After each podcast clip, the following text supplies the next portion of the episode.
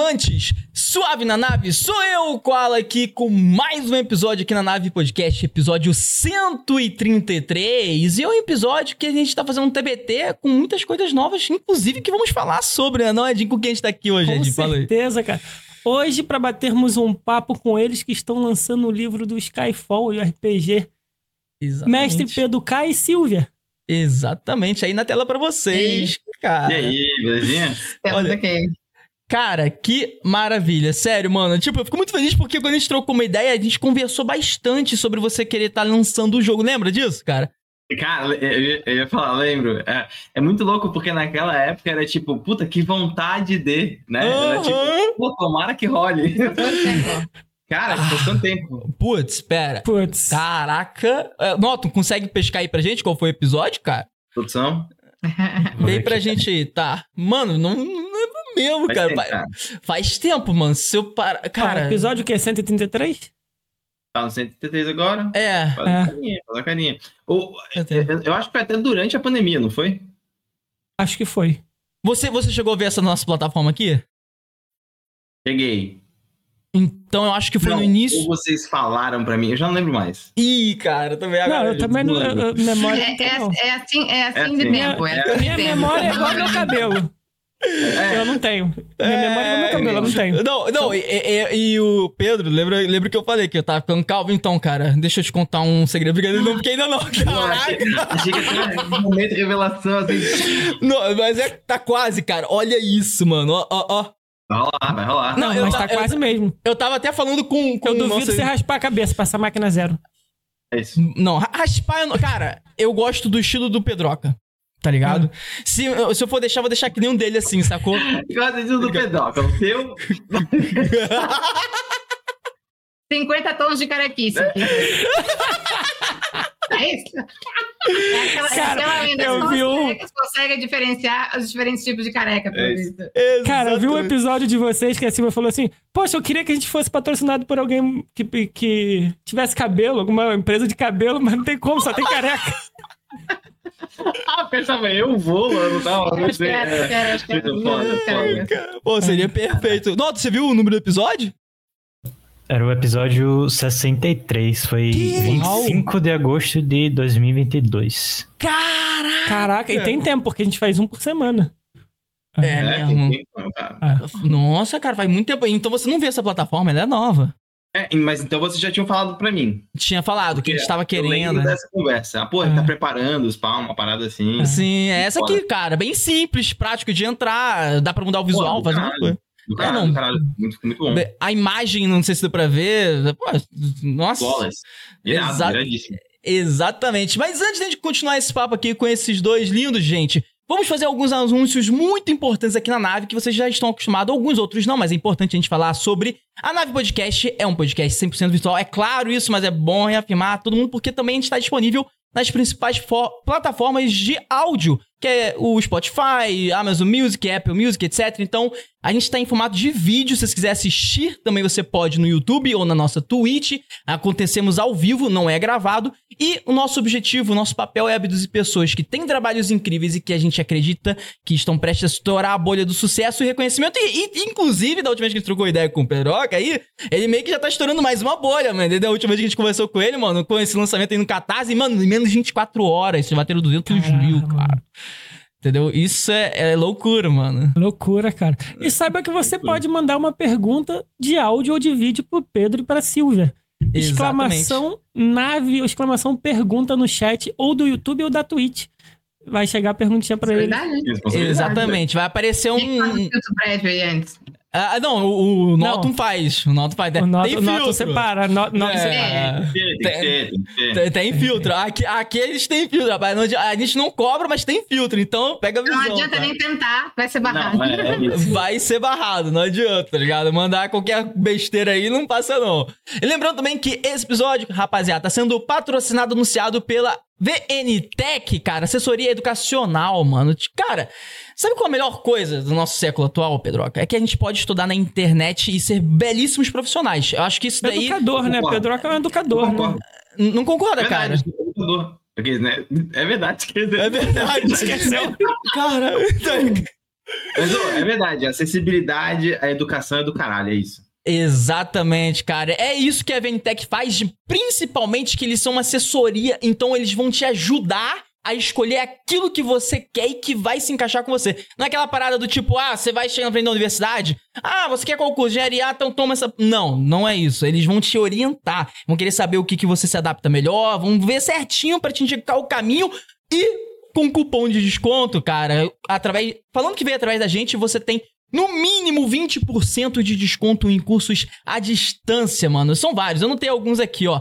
É, administração, edificações, eletrônica, eletrotécnica, eletromecânica, segurança do trabalho. Mano, tem um monte, cara. É um monte. Então dá uma olhada. O link tá na descrição, o QR Code fica passando aqui na tela pra vocês, tá bom, rapaziada? É isso, né, Nandi? É isso, cara. E esse papo tá liberado pra corte, mas você tem que esperar terminar, marcar a gente, senão. Exatamente, não já era, cara. É isso daí. Ó, faça parte lá do nosso Discord também. A gente não tá movimentando muito lá, mas vai ser umas coisas interessantes. E mandar um salve também pra rapaziada do Caramelo Club, que é um projeto solidário muito bacana aí. A gente já trocou ideia com os caras, os caras são sinistros, entendeu? Eles estão um passo à frente no futuro, pensando no NFT, só que de uma forma ajudar cãezinhos em situação de rua. É um trabalho muito legal. O link tá na descrição. A gente, inclusive, trocou Uhum. ideia com os donos dessa empresa, dessa organização. É, dá uma olhada aí no nosso Nave Podcast, no nosso canal aí, que vocês vão entender como que é o trabalho deles, que é bem irado mesmo. É isso, então. É isso. Vamos continuar aqui o nosso papo, que já começou bem aqui, mano. E, ô Pedro, sabe o que eu tava pensando, Pedro Silva? Eu tava pensando o seguinte, porque, tipo assim, é, a gente... Eu sou o cara mais alinhado do RPG. O Edinho, ele tava entrando na época, mais ou menos ali, no RPG... Mas a galera que nos assiste não tá muito por dentro. Então eu acho que é interessante a gente ir por escadas até chegar no Skyfall. Do tipo, Pô. o que seria um RPG? Porque o RPG clássico é o que você faz. E é o que a galera, pouca galera conhece. Quando o pessoal fala RPG, normalmente o pessoal pensa no jogo de RPG de computador. Digital, né? É, Exatamente. Não pensa como, como é o RPG clássico, que é, que é o que originou o jogo de computador. Entendeu? Vamos comentar um pouco sobre isso, cara. Tipo, seu primeiro contato e como que funciona isso. A Cível também, que eu tô curioso de saber como vocês entraram nesse mundo junto, entendeu? Fala aí um pouco, cara. Ah, legal. Pô, é, RPG, ele é um, ele é um, ele é um jogo de mesa, né? Então ele é um, um tabletop game, né? Onde cada, cada jogador é, Interpreta. é, in- interpreta e é responsável por um personagem de uma narrativa. E Aham. um dos jogadores assume a função de mestre do jogo, né? Que em inglês é o Dungeon Master, mas que em português é como mestre ou como narrador, depende do jogo. Então, basicamente, é um jogo de contação de, de histórias, assim. O mestre vai narrando uma história, os jogadores vão falando o que, que seus personagens fazem, e sempre Aham. que tiver uma dúvida se uma ação aconteceria ou não, faz-se um, um- um teste, rolam-se dados, para poder deixar ao acaso, né? Sim. Então, em resumo, assim, em resumo, resumidaço, Resumidíssimo. isso é RPG, não, não, não é muito além disso. O que que o, o, o jogo, o, o, o que que os diferentes tipos de RPG eles fazem? São diferentes temáticas, né? Então pode ter o RPG mais clássico, como ele foi originado, que é mais medieval fantástico, né? Com a pegada de, pô, é, sei lá, Game of Thrones, pode ter uma pegada mais, é, mais Dungeons, Dungeons and Dragons mesmo, né? Que É. foi o que, o que Uhum. originou. E pode ter temas tipo, sei lá, porra, Cyberpunk, Blade Runner, é, sei lá, uma coisa mais dark, uma coisa mais Blade é espacial até, né? Então, ah, tem muitos jogos de RPGs de mesa diferentes, com temáticas diferentes e mecânicas diferentes, né? Jeitos diferentes de, tipo, lidar com, ah, com situações da própria narrativa, assim. Tu Deixou de Uhum. citar o, o RPG que tem bonequinho ali atrás. Star Wars. Star. Wars. Cara, mano. Tem RPG de tudo. Tudo, tudo, De tudo. tudo, tudo. E, e- e é muito louco isso, né? Porque teve uma. é, teve um. Assim, o RPG ele nasce de fato na década de 70, mais ou menos, ali nos Estados Unidos. E, e aí era tipo. o- o- como que nasceu? Os caras Uhum. jogavam um jogo de guerra, wargame. Então, cada um tinha um exército e eles lutavam exército contra exército. Mas era, era PVP e não tinha Era, interpretação. era tipo War mesmo War. do tabuleiro, né? Tipo War, tipo War. Uhum. Só que ele era Com, com com Mini miniaturas. já, é, miniatura. tinha, tinha miniaturas de tipo, exército já. Porque nos, Nossa, eu adoro já. isso. Eu adoro então, isso. porque nos. Estados Unidos, eles têm a parada de. é, como é que chama? Não é modelismo o nome. Quando faz é, É. dio, Diora- diora- dio- é, dioramas. Isso, eles têm uma, uma cultura de montar dioramas históricos muito forte. O que, que é um diorama? Um diorama. Bom, São modelos em escala, tipo. É. Ah, modelo 3D, tela de coisa. entendi. Ah, cara, eu vejo muito isso. Eu fico fissurado nesses vídeos. Tem um maluco que eu acompanho, que ele é gringo até, que ele faz mesa. Cara, eu cheguei a ver que ele fazia de Star Wars também. Mas ele monta, tipo, a pedra, e aí ele bota um troço representando a água, e aí é uma É mesa mesmo. E ele montou aquela Ah, mesa é um- pra isso. Então, não, e, e os caras, eles faziam umas coisas muito grandes e eles faziam muito o que eles chamavam de é, his- Historic Battle Reenactment, que era tipo, é uma batalha histórica e refazer ela, tá ligado? Então, pô, Coisa, batalha- coisa que americano gosta. Coisa que americano gosta. Coisa que tipo, americano gosta. o americano tem É. A maioria das temáticas de filme, é Os isso. caras eram viciados. E aí, eles começaram a fazer é, essas batalhas medievais. E um grupo de tipo, jogadores, eles é, pensaram, puta, e se além do exército tivesse um comandante? Hum. Tipo, cada jogador tem um comandante mais forte, né? E é Aham. muito louco, porque isso mais tarde vira Warcraft, Starcraft. Warcraft, muito bom. Sim, é Essa verdade. pegada. Entendi. Essa pegada. Você tem a- as suas unidades, você tem uma, uma unidade mais forte. Aham. Mas aí o, o cara pegou, botou essa regra de, tipo, ter um, um comandante ali. E, e isso foi evoluindo, assim. Pô, e se ele tipo, pudesse ter habilidades especiais? E se ele pudesse ter ações diferentes? E se a gente começar a tirar o, o, tipo, exército e fazer só sobre os comandantes? E aí vai nascendo um jogo chamado Chainmail, que é um jogo sobre é, batalhas medievais, não tinha nada de fantasia. Aham. Até que um cara chegou na mesa e falou: Ô, você já leram Tolkien? E aí, quando ele, ele traz o Tolkien, o Gary Gygax, o Gary Gygax, que é, é considerado o pai do tipo, RPG, ele cria um sistema de regras e chama de Dungeons and Dragons, que é um Ah. jogo sobre matar dragões e pilhar tesouro. Então você entra numa, numa, numa dungeon, Clássico. numa masmorra, Aham. desce o pau na tipo, rapaziada, pega o que tem de tesouro e tenta sair vivo. Sim, E isso era o jogo. entendi. É, é bem clássicozão mesmo. Cara, Eu, eu, eu lembro que o meu primeiro contato com Dungeons and Dragons foi um jogo que, inclusive, recentemente eu até vi uma evolução. É, é porque não foi o clássico RPG que eu joguei. Mas ele tinha essa dinâmica, né, de dungeon, de você lutear tal. E aí tinha uma parada muito divertida que você brincava com o pessoal, que inclusive tem um jogo hoje em dia que eu acho que talvez seja até o, o filho desse, né? Porque, pô, eu não sou tão velho, mas faz muito tempo que eu joguei, cara. Eu tinha, pô, eu tinha, Hum, sei lá, uns sabe. 13 anos. Pô, não sou tão velho de qual foi, tá ligado? Pô, apesar de que 13 anos faz. Caralho, quase 10 anos atrás, mas enfim. É. Caraca, tipo. Mas tudo bem. É. Faz tempo, faz tempo. Mas aí, cara, eu lembro que ele era tipo assim: ele tinha uma dinâmica de jogar. Rolar, a dinâmica de rolar os dados dentro de uma superfície. Aonde, dependendo de onde ele caísse, era uma. é, ou você levava dano, entendeu? Ou você dava dano.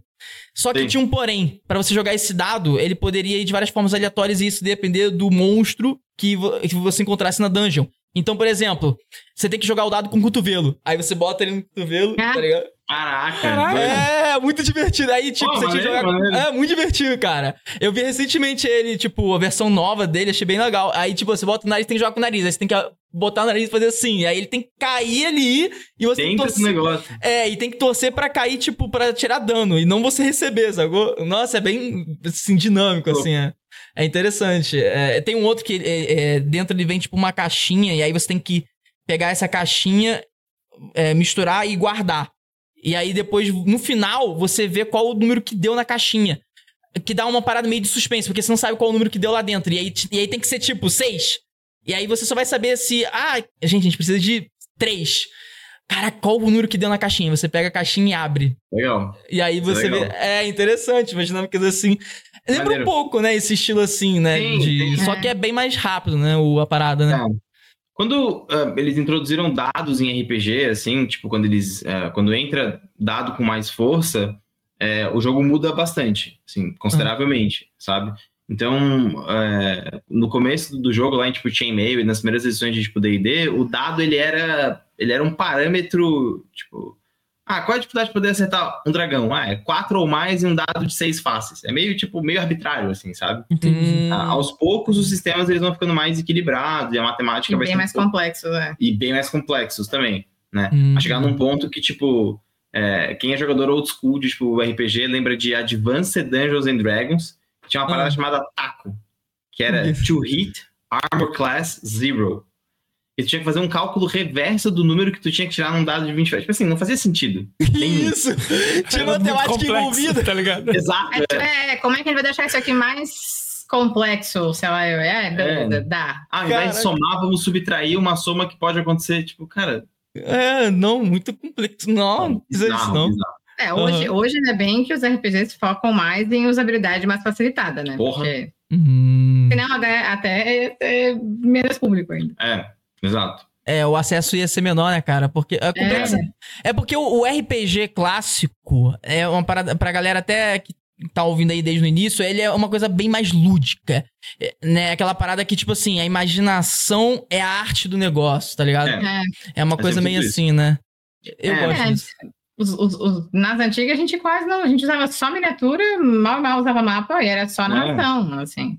Hoje a gente tem outros vários recursos, né? Principalmente agora que a gente joga em, em Ah, simuladores e tudo mais online, a gente tem vários recursos. Música, mapa, Nossa, imagem, né? Aham. Mas É, era só- né? Dá uma mas imersão era só narração. né? profunda, tá ligado? é, é muito mais profundo. É, E tem, e tem também um outro, um outro fator, assim, tipo, é, a galera foi, ela foi se envolvendo cada vez mais, assim, com o hobby de maneira geral, Uhum. e, a, e começou a, a repensar a forma como eles jogavam, sabe? Então a galera começou a pô, fazer umas paradas pra, de imersão pesada no jogo, assim, sabe? Pô, botar Hum. umas paradas na mesa pra galera sentir Hum. a vibe, sabe? Umas coisas assim que, é, que pô, antigamente não, não rolava, sabe? Tipo, então aos Entendi. poucos isso começa ficando, isso vai ficando cada vez mais forte, né? O RPG teve o primeiro grande boom dele, assim, tipo, de mídia, é, que não foi nem um pouco positivo, mas enfim. Que foi Satanic Panic. é, foi o Satanic Panic. É. Na, na década de 80 dos, nos Estados Unidos deu um. é, meu, deu um puta é, rebuliço, porque teve um, um- Acho que foi um grupo de jovens que, tipo, foi, é, foi indiciado, né? Foi in- investigado, tipo, indiciado por um sacrifício humano. Caraca. E quando foram investigar, a casa dos, dos guri tinha livros de RPG. E aí, Meu amigo, aí associou. então, e aí tinha também livros de textos satânicos. Aí o que, que aconteceu? De Satã. No fim das contas, tipo, não era. Os guri não eram os envolvidos, tipo, não eram eles, tá ligado? Tipo, não, não tinha nada a ver, mas criou esse pânico satânico, que foi na mesma época, pra, ali pra década de 90, em que Magic the Gathering também fica muito, muito tipo, famoso, e nessa época já estava sendo publicado, tipo, é a mesma empresa, né, que é Wizards of the Coast. Então ela publicava tanto Magic quanto D&D. E aí gerou dois efeitos muito doidos, que foi tipo, meu, não vamos fazer, porque RPG é coisa do, do capeta, e ao Aham. mesmo tempo, pô, RPG é coisa do capeta, Aham. sabe? tipo, tinha uma curiosidade, curiosidade. O público sempre foi o público jovem. É, Então, tipo, aquela, aquela coisa tipo, beleza, que a gente não pode jogar com essa Satanic, Ah, é vamos isso, jogar. então Vamos jogar. Vamos jogar. É, aí, pô, ali deu um boom, assim, que é muito forte mesmo. A galera começou a jogar com mais, é, com mais afinco até, né? Aham. E, e acabou virando um, ah, um ícone de subcultura, tá ligado? Tipo, a galera tinha essa coisa de jogar Dungeons and Dragons com a galera no basement, assim, né? Pô, é, é a minha rapaziada que se reúne na quarta-feira de noite pra jogar, sabe? Tinha uma, Sim. tinha uma coisa nesse sentido, sabe? É só fazer um E- parênteses nessa parte que você falou, e agora? Bem, muito engraçado que me remeteu. A galera, não sei se o pessoal tá ligado na série, o Stranger Things, claro, é uma série. pô, tem a cena deles lá Tem. jogando RPG. E, mano, eu juro pra você que nessa, nessa época do Stranger Things, quando lançou e apareceu essa cena, tive muita gente falando sobre isso. Tipo, como se, como se pouquíssima gente conhecesse esse universo, entendeu? Sim. E aí o pessoal viu representado ali e começou a comentar o que é aquilo, ah, RPG, pô, mas RPG é assim? Pensei que fosse assim assado. Né? Teve uma galera comentando sobre isso na época. É só um comentário. E na assim. última temporada da série, eles mostraram o Satanic Panic, né? Mostraram, né? Mostraram é, a referência. É, assim, ó. É, os meninos que eram do grupo de RPG estavam sendo perseguidos, achavam que eles eram culpados por várias coisas, porque É. é, isso. Daí, a camiseta deles tinha alguma coisa Hell, não era? Era É, Eu tenho essa camiseta. Hellfire Club, Hellfire Club. Quer ver? Vou pegar, pera aí. Essa camiseta é muito foda. Essa camiseta é muito foda. E, Cara. então, porra, é- é- era completo, né? E, e Stranger Things recentemente fez muito pelo tipo RPG também, de maneira geral. Fez. Teve um, Tornou o RPG muito mais pop, hein? teve um, um revival muito forte, assim. Eu, É, acho, eu acho muito legal quando essas obras artísticas, assim, de cinema e, e séries, ele- eles fazem um paralelo com o que já aconteceu, tá ligado? É muito massa. É, é, parece que a gente tá tudo no mesmo universo ali. O próprio. É muito, é muito próprio, massa. O próprio nome dos vilões são de vilões de boss de, do Dungeons é. Dragons, né? O Demogorgon, é. Vecna. Uhum. Aí, ó. É. é isso aí, Hellfire Club. É essa mesmo. Fica com ela, pô, fica com ela. É, por isso que eu botei, é. ah, tá. Não, e, e, e, é, e, é, assim, essa época da década de 80, 90, teve um. Uh, o DD ele era muito forte como, como contracultura em algum nível. assim As pessoas que jogavam sabiam que estavam jogando uma coisa que era visto meio errada. E a galera uhum. era muito próximo dos seus amigos de jogo. Então, quem jogava era muito próximo. Né? E o que, que a gente viu? A gente viu uma galera que cresceu jogando e cresceu jogando em silêncio. Tipo, não falando Sim. tanto que jogava. Sim. Sim. Até porque era coisa de nerd, tipo. Era coisa, de, coisa de nerd. Nerd não era como hoje, né? É. Entendi. Era, outra. Era, era hoje é até bonito, né? né? Hoje é bonito é. ser nerd. É, hoje é. você fala nerd, né? Você já pensa, tipo, sei lá, action figures, tá uma parada mais assim, né? Marvel, DC, né? Marvel, não, DC. Ainda era quem apanhava na escola. É. e aí, e aí pô, uma, aí assim, o movimento que tem que é muito louco é que essa galera envelhece, começa tipo, a envelhecer, entra na tipo, vida adulta e tal. Uhum. E essa galera hoje são, tipo, donos de grandes empresas, produtores de Hollywood, atores, músicos, sabe? Tipo, uh, Stranger Things trouxe, a, trouxe à tona de novo o D&D, porque é isso que foi dito, né? Os vilões são nomeados a partir de vilões de, tipo, Dungeons and Dragons clássicos, né? Pô, Vecna, Demogorgon, são, tipo, vilões que tem, no, tipo, dos livros mesmo. E, e é muito maneiro que é, a galera começa a mas, falar mas sobre é, isso, né? mas, Então, eles são nomeados com o que tá no livro, com o que vem dos livros, mas eles são nomeados justamente porque as crianças que são os personagens do livro, eles pegam como referência o livro. É, é isso. Nenhum momento fica realmente confirmado é o vilão ou não. Depois até fica, né, com é. algumas evidências, mas assim, o Demogorgon, por, por, por exemplo, eles tinham ah, não, tinha nada não, a ver. Não é, é, entendeu? Não é a mesma coisa, sabe? Então. O Demogorgon, no tipo D&D é um babuíno de duas cabeças, não tem nada a ver, sabe? Cara. É, mas é isso, sabe? Tipo, beleza, trouxe, popularizou e tal, mas é, é, é, o paralelo, na verdade, ele veio de dentro do filme. É verdade, da própria ficção. É, da própria ficção, a própria ficção que fez esse paralelo e aí a gente assistindo assimilou, assim, mas ele ele é feito uhum. do lado contrário, né? Não é, ele não foi feito o monstro para ser realmente o Demogorgon, mas tipo, eles nomearam porque era a referência que eles tinham. É. Hum, entendi. entendi. É, bom, é quase como se tivesse dando uma pitada de romantização ali na, na série, é. né? É, é. Vamos, vamos, romantizar um pouco esse Demogorgon aqui, né? Fazer uma, é. uma coisa e diferente. Aí, porra, aí assim, a gente entra nesses anos, né, nos anos 2000, 2010, 2000 e poucos, enfim, em que a gente tem um, um, um revival disso, mas a gente entra com muita força agora, né, nos anos 2000, de 2015 para cá, né? A gente começa a ter uma, uma, uma, uma, força muito maior nisso, ao ponto que, pô, Paramount fez o filme de tipo DD, sabe? É, Verdade. Eu não vi ainda, vocês viram esse filme? Eu assisti. É bom, cara. Muito é bom. maneiro, cara. Cara, é. É, ele é assim, ele é, ele é divertido pra caramba. E pra quem joga RPG, tem horas que tu fala assim, ah, não, realmente, isso acontece em jogo. Então. É exatamente assim. O legal, o legal é que quem joga percebe que, né, a gente, a gente explicou pra quem não joga e tá, tá, tá ouvindo, que hum. a gente rola os dados para saber se teve sucesso ou falha num teste. Beleza. Sim. No filme tem momentos que dá para entender que aquilo foi uma falha na rolagem de teste. É. Porque às vezes eles falham em alguma coisa que percebe, não, aquilo ali foi uma falha de teste, sabe? É, tipo, Entendi. Então, rolou o dado e tirou baixo, sabe? Dá é, pra ver, assim. Dá pra ah, ver. que legal, cara. cara. Eu quero ver. Mano, eu não vi, cara. Pô, eu, eu vi eu o trailer, assistir de novo, vou tentar pegar essa, porque, tipo, é legal, como eu não jogo, cara. passa batido por mim, tá ligado? Cara, Sim. tem uma cena, tem uma cena que, que é muito legal, assim, que acho que exemplifica muito o que, que é RPG, assim. Que eles uhum. Isso é uma cena de trailer, então não é, não é spoiler. Eles estão indo em, ah. em, um, em um local que é chamado Underdark, que é debaixo da terra, assim. E aí o Paladino, que é né, o cara mega foda, mega poderoso, não sei o que, não sei o que lá, é, ele, ele fala assim: ah, cuidado com os devoradores de mente. Eles atacam é, quem tem o intelecto muito avançado. Eles estão parados na parede e os, e os, os monstros passam reto, assim, sabe? Tipo, não pega ninguém. Assim, Ai, muito bom. E é muito bom, porque esse é o tipo de coisa que acontece na mesa. Tipo, Entendi. Tá, tem, que ter, é, tem que ter 10 ou mais de tipo, inteligência, e olha, ninguém tem, ninguém tem. inteligência, porque todo mundo ah, bota pouco destreza e construção, sabe? Tipo, uh -huh. puta, isso é muito, isso é muito clássico, assim, sabe? Uhum. Então é muito, é, é, muito legal como que é, tem essa pegada no, no filme também, que é a pegada que tem no jogo, que é um monte de gente aleatória, que não tem nada a ver uma com a outra, Uhum. Numa aventura que também não tem nada muito a ver, assim, sabe? O vilão é quem? Ah, tanto faz, é um mago aleatório, tanto faz. Assim, já tem um dragão? Tem, ele vem voando e ataca, sabe? Eu... Mas ao mesmo tempo tem umas referências muito intrínsecas de, de, de, personagens clássicos. Tem, tem. Tem parente, não vou dar spoiler, mas tem é. parente de personagem clássico, então tem umas coisas assim. Caraca! E, e, e é muito louco que eles fizeram uma coisa curiosa. É, o, apesar do filme se, ele se chamar Dungeons and Dragons, ele acontece hum. dentro de um universo né, chamado The, The Forgotten Realms.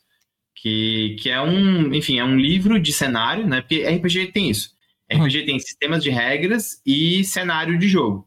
O cenário é como uhum. se fosse o, o backstory para você criar a sua própria história, né? Entendi. É, é o mundo. É o mundo. É, tipo um universo. E eu até tava comentando com o Edinho sobre isso, porque o Edinho, ele sabe o que é um RPG de computador, mas não sabe o clássico. E aí eu expliquei pra ele e tal. É engraçado, vocês tinham que ver a reação dele. Oh, nossa, interessante e tal. Aí fazer aquela, aquela relação não, clássica do tipo, nossa, quando eu podia jogar criança, isso. Um jogava um de papel, assim, que a gente anotava no papel. É isso aí. É, é isso, é isso. Vamos é. converter mais um, então. É isso.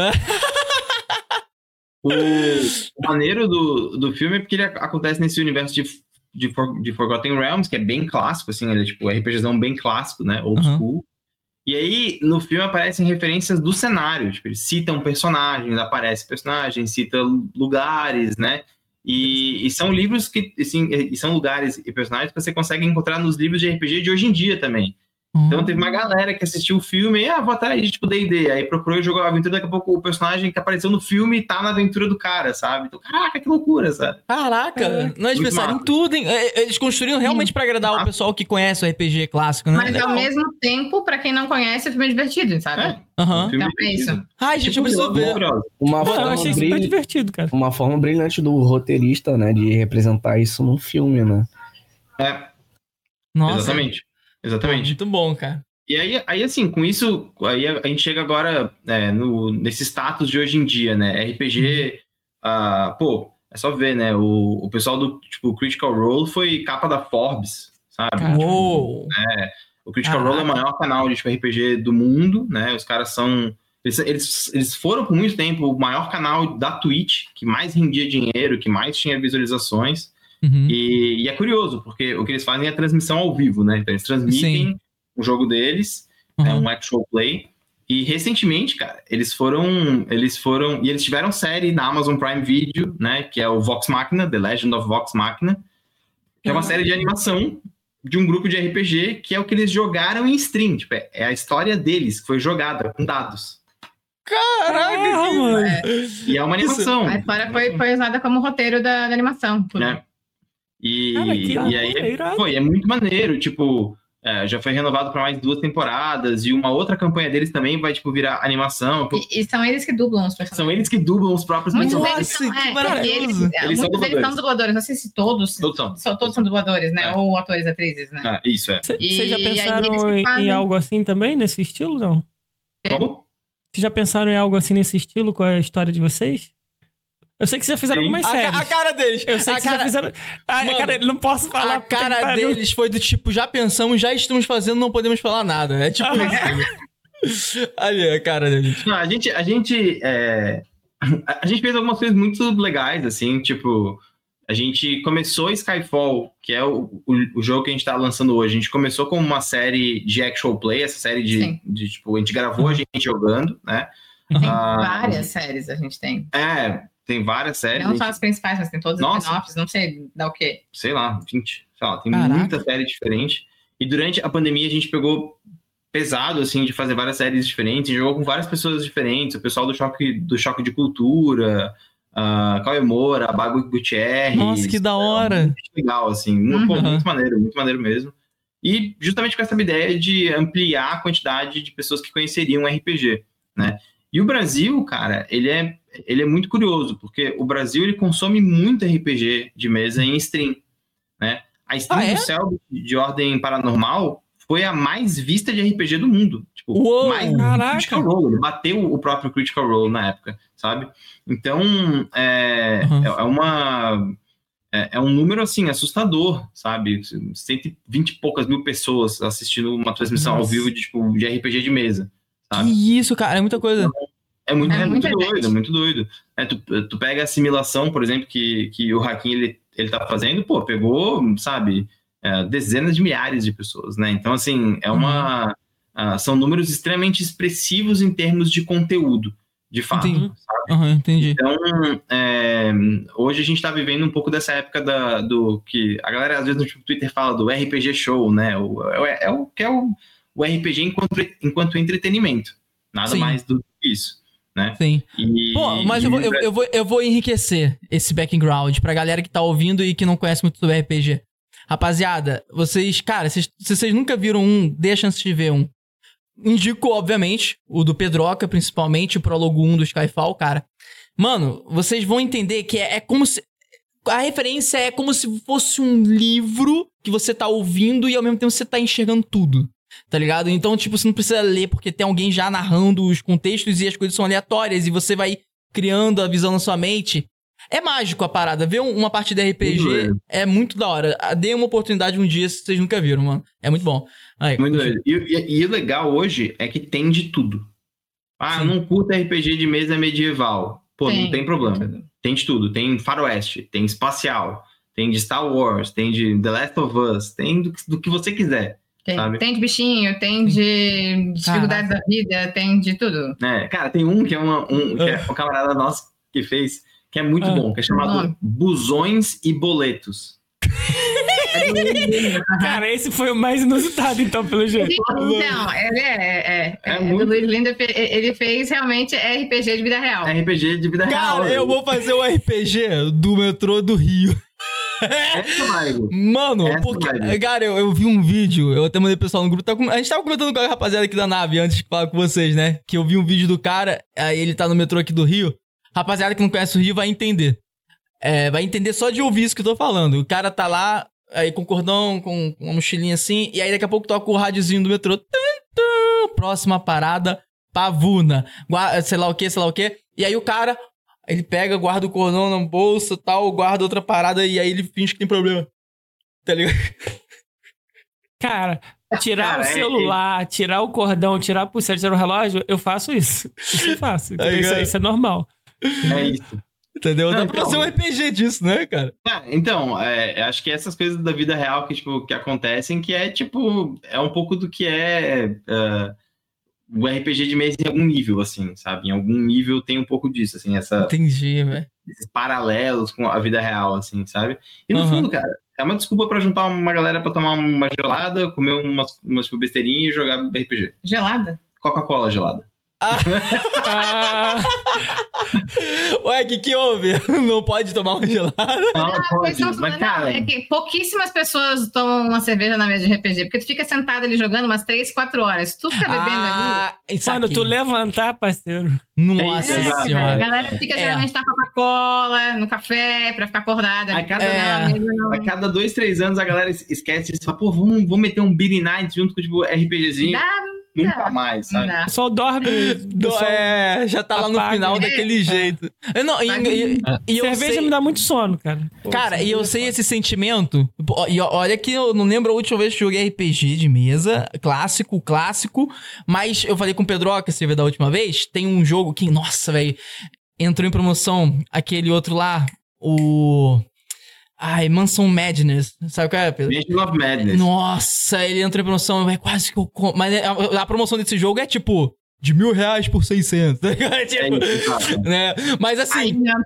Uh, Entendeu? Mas, mas cara, é, a gente jogava o. Eu tenho aqui o Arkham. Qual é o nome? Arkham O- Asylum. É, isso, Arkham é. Horror? O Arkham, é Arkham Horror? Cara, esqueci. É Arkham Horror. Putz, Acho que é. esqueci. o nome. Acho que é isso. É, é do. É do Eldritch Horror. Eldritch É, Horror. Eldritch Horror, é isso. Eldritch Horror, isso aí. Aí, pô, a partir do Eldritch Horror, quando você. Assim. Cara, Eldritch Horror, inclusive a gente vai comentar isso sobre no Skyfall, que viu você comentando, umas- comentando umas paradas interessantes a respeito de nível de dificuldade. A gente vai falar sobre isso no Skyfall, interessante. Porque o Eldritch Horror, meu amigo, é o jogo de sofrer. É o jogo de tipo assim. Mano, você vai conseguir vencer no limite e você vai morrer várias vezes até. Entendeu? É doideira. Assim, uma partida pode durar, tipo, quatro horas. Entendeu? Tem uma partida nossa que durou quatro horas. E eu sei como é beber uma gelada jogando quatro horas. o pessoal já fica tipo. Não. "Ah", tá ligado? Exatamente, não. Tem, tem, tem uma hora que você tá babando, cara. Não tem É, como. é. Não, tem estraga. Já vai. Não, estraga, estraga. começa a deteriorar, a mente começa. Entendeu? É, não. É, eu Complicado. entendo.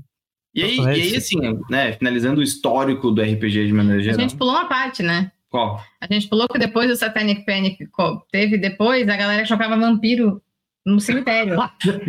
Ah! Caralho, a década de 90 foi uma Ah. época Que- tenebrosa, cara. Vampiro era LARP, né? Então, é, É. É outra pegada. assim, ó, É- é ma- tem um RPG e tem um vampiro LARP, assim. é isso. Não, é, é foda. Assim, Hum, quero saber como que é isso. Explica um pouco isso daí. Não, Não, é, mas, mas antes, de, antes de explicar É isso, diferente. só né? vamos dar uma atençãozinha pro chat rapidinho.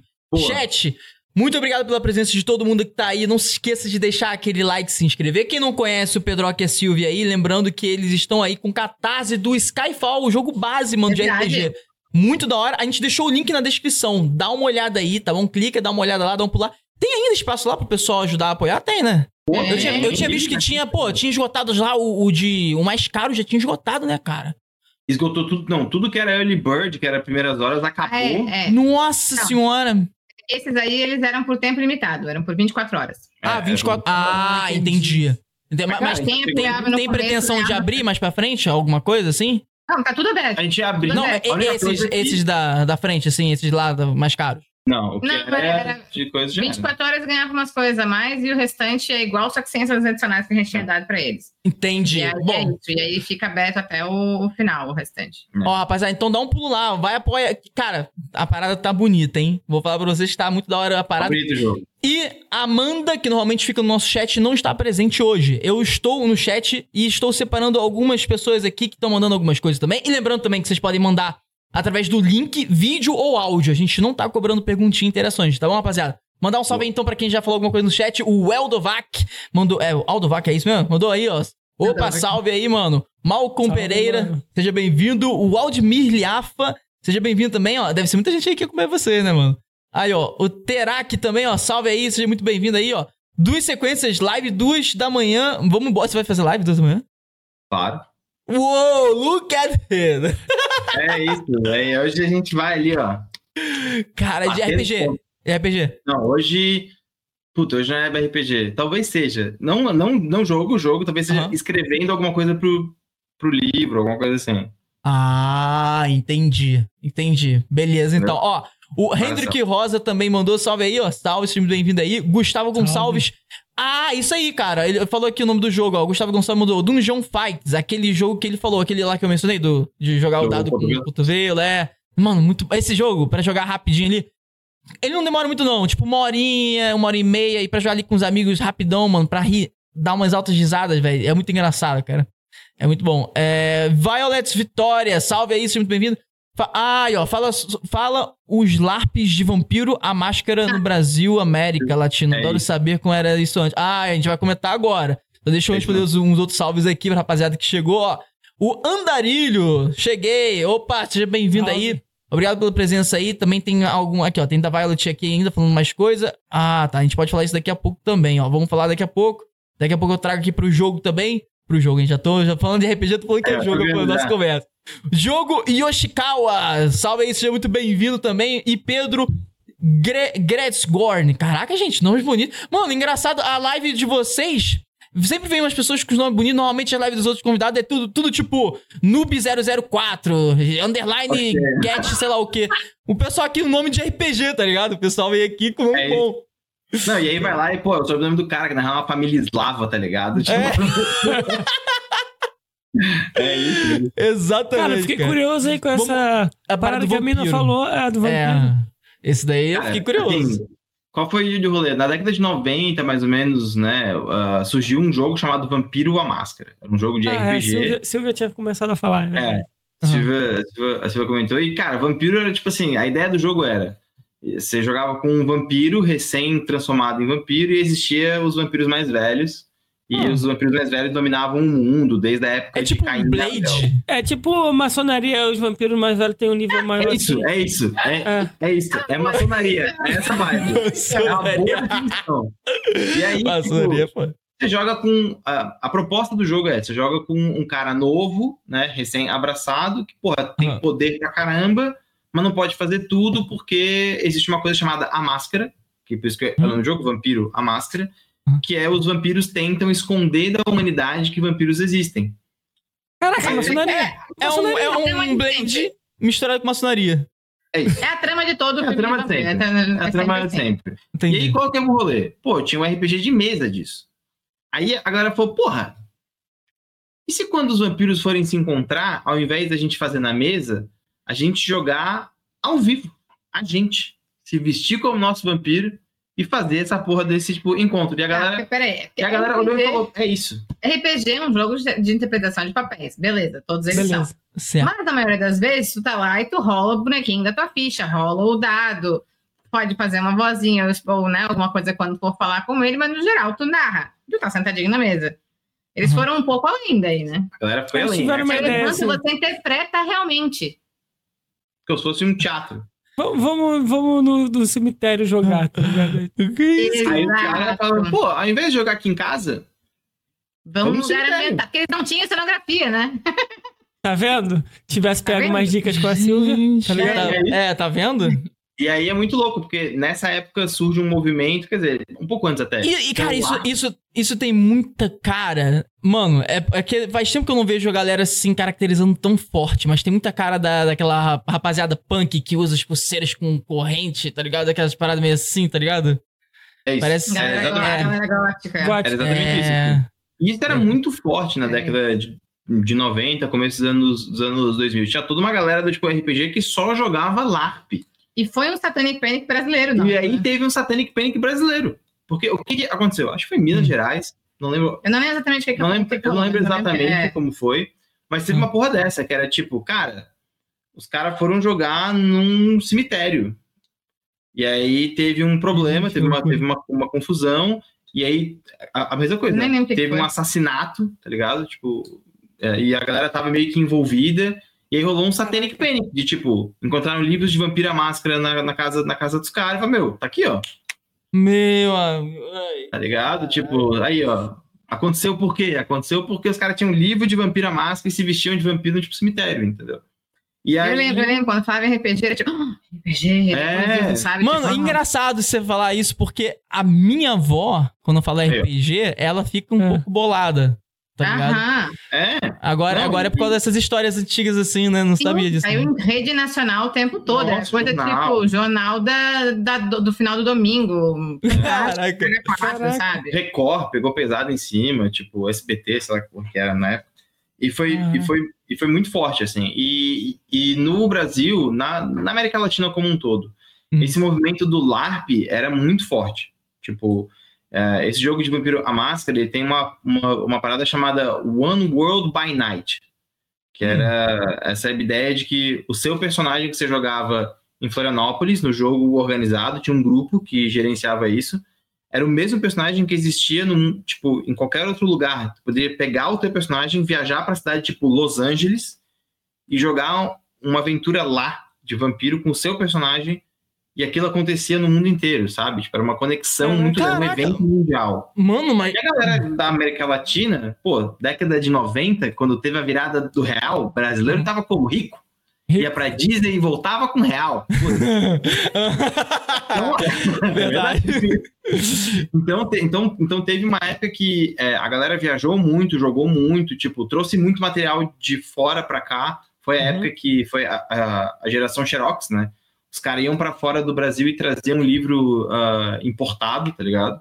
Uhum. E aí a galera batia Xerox, porque vai fazer o quê? Não, não, não, né? Você não conseguia comprar online um livro de Dungeons and Dragons. Isso não existia, tá ligado? É, né? Ou, ou, ou alguém tinha que fazer Xerox, ou tu, sei lá, jogava de memória, tá ligado?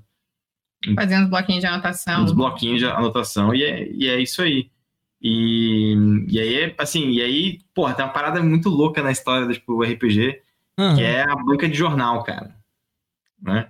Isso é muito brasileiro. Banca de jornal. E- Como Então, assim? porque a, a, a editora Jambô, na época, ela Uhum. publicou um RPG chamado Defensores de Tóquio, que é um RPG que o Caçaro escreveu, pô, amigão nosso. Machado Caçaro. Passaram, Ah, legal. pô, cara muito foda. Ele, ele trabalhou muito tempo com, tipo, Turma da Mônica e tal. Uou. E, e o cara fez um jogo de RPG que só usava dados de seis faces, que tu podia pegar do teu war, Que tu tem em casa, que tu tem É, em casa. é mais comum sabe? ter, é. General. Sim. E, e, porra, cara, era muito doido, porque tu comprava na banca de jornal por 10 reais um RPG de mesa. Caraca. Caraca. E era, pô, era muito Mano, 10 doido, porque A base, tipo, tinha tudo completo ali, o universo inteiro? Tudo, cara, era um, era um livrão completo, e aí todo mês tinha uma, tipo, revista, que era a, Dragão, a Dragão Brasil, que soltava novo conteúdo pra aquele jogo. então, Isso, tipo, gente. tu ia pra banca de jornal pra comprar a próxima edição do jogo, tá ligado? Aham. E, e pro Brasil, isso foi muito importante. Isso cumpriu uma função muito importante de, tipo, acessibilidade, né? Pô, era muito mais acessível, né? Uhum. Muito mais acessível. Em, em português, usava só dados de seis faces, porque, pô, a galera não tinha dado de 20 faces em casa. Quem É, que vai ter? É, Eu descobri é, hoje o que, que é isso. Aí, bem, eu-. É, eu, te- eu Aí- tenho alguns, né? Eu tenho alguns. Eu, ti- eu tinha uns personagens de RPG, engraçado. Porque eu tinha. Pô, eu era muito novo, eu era. Deveria ter uns 10 anos, cara. Aí eu passei na frente de uma. Lá em Campinas tem um monte. Cara, engraçado. Deve ter locais específicos que deve ter um monte. Porque lá em Campinas, especialmente Campinas, cara.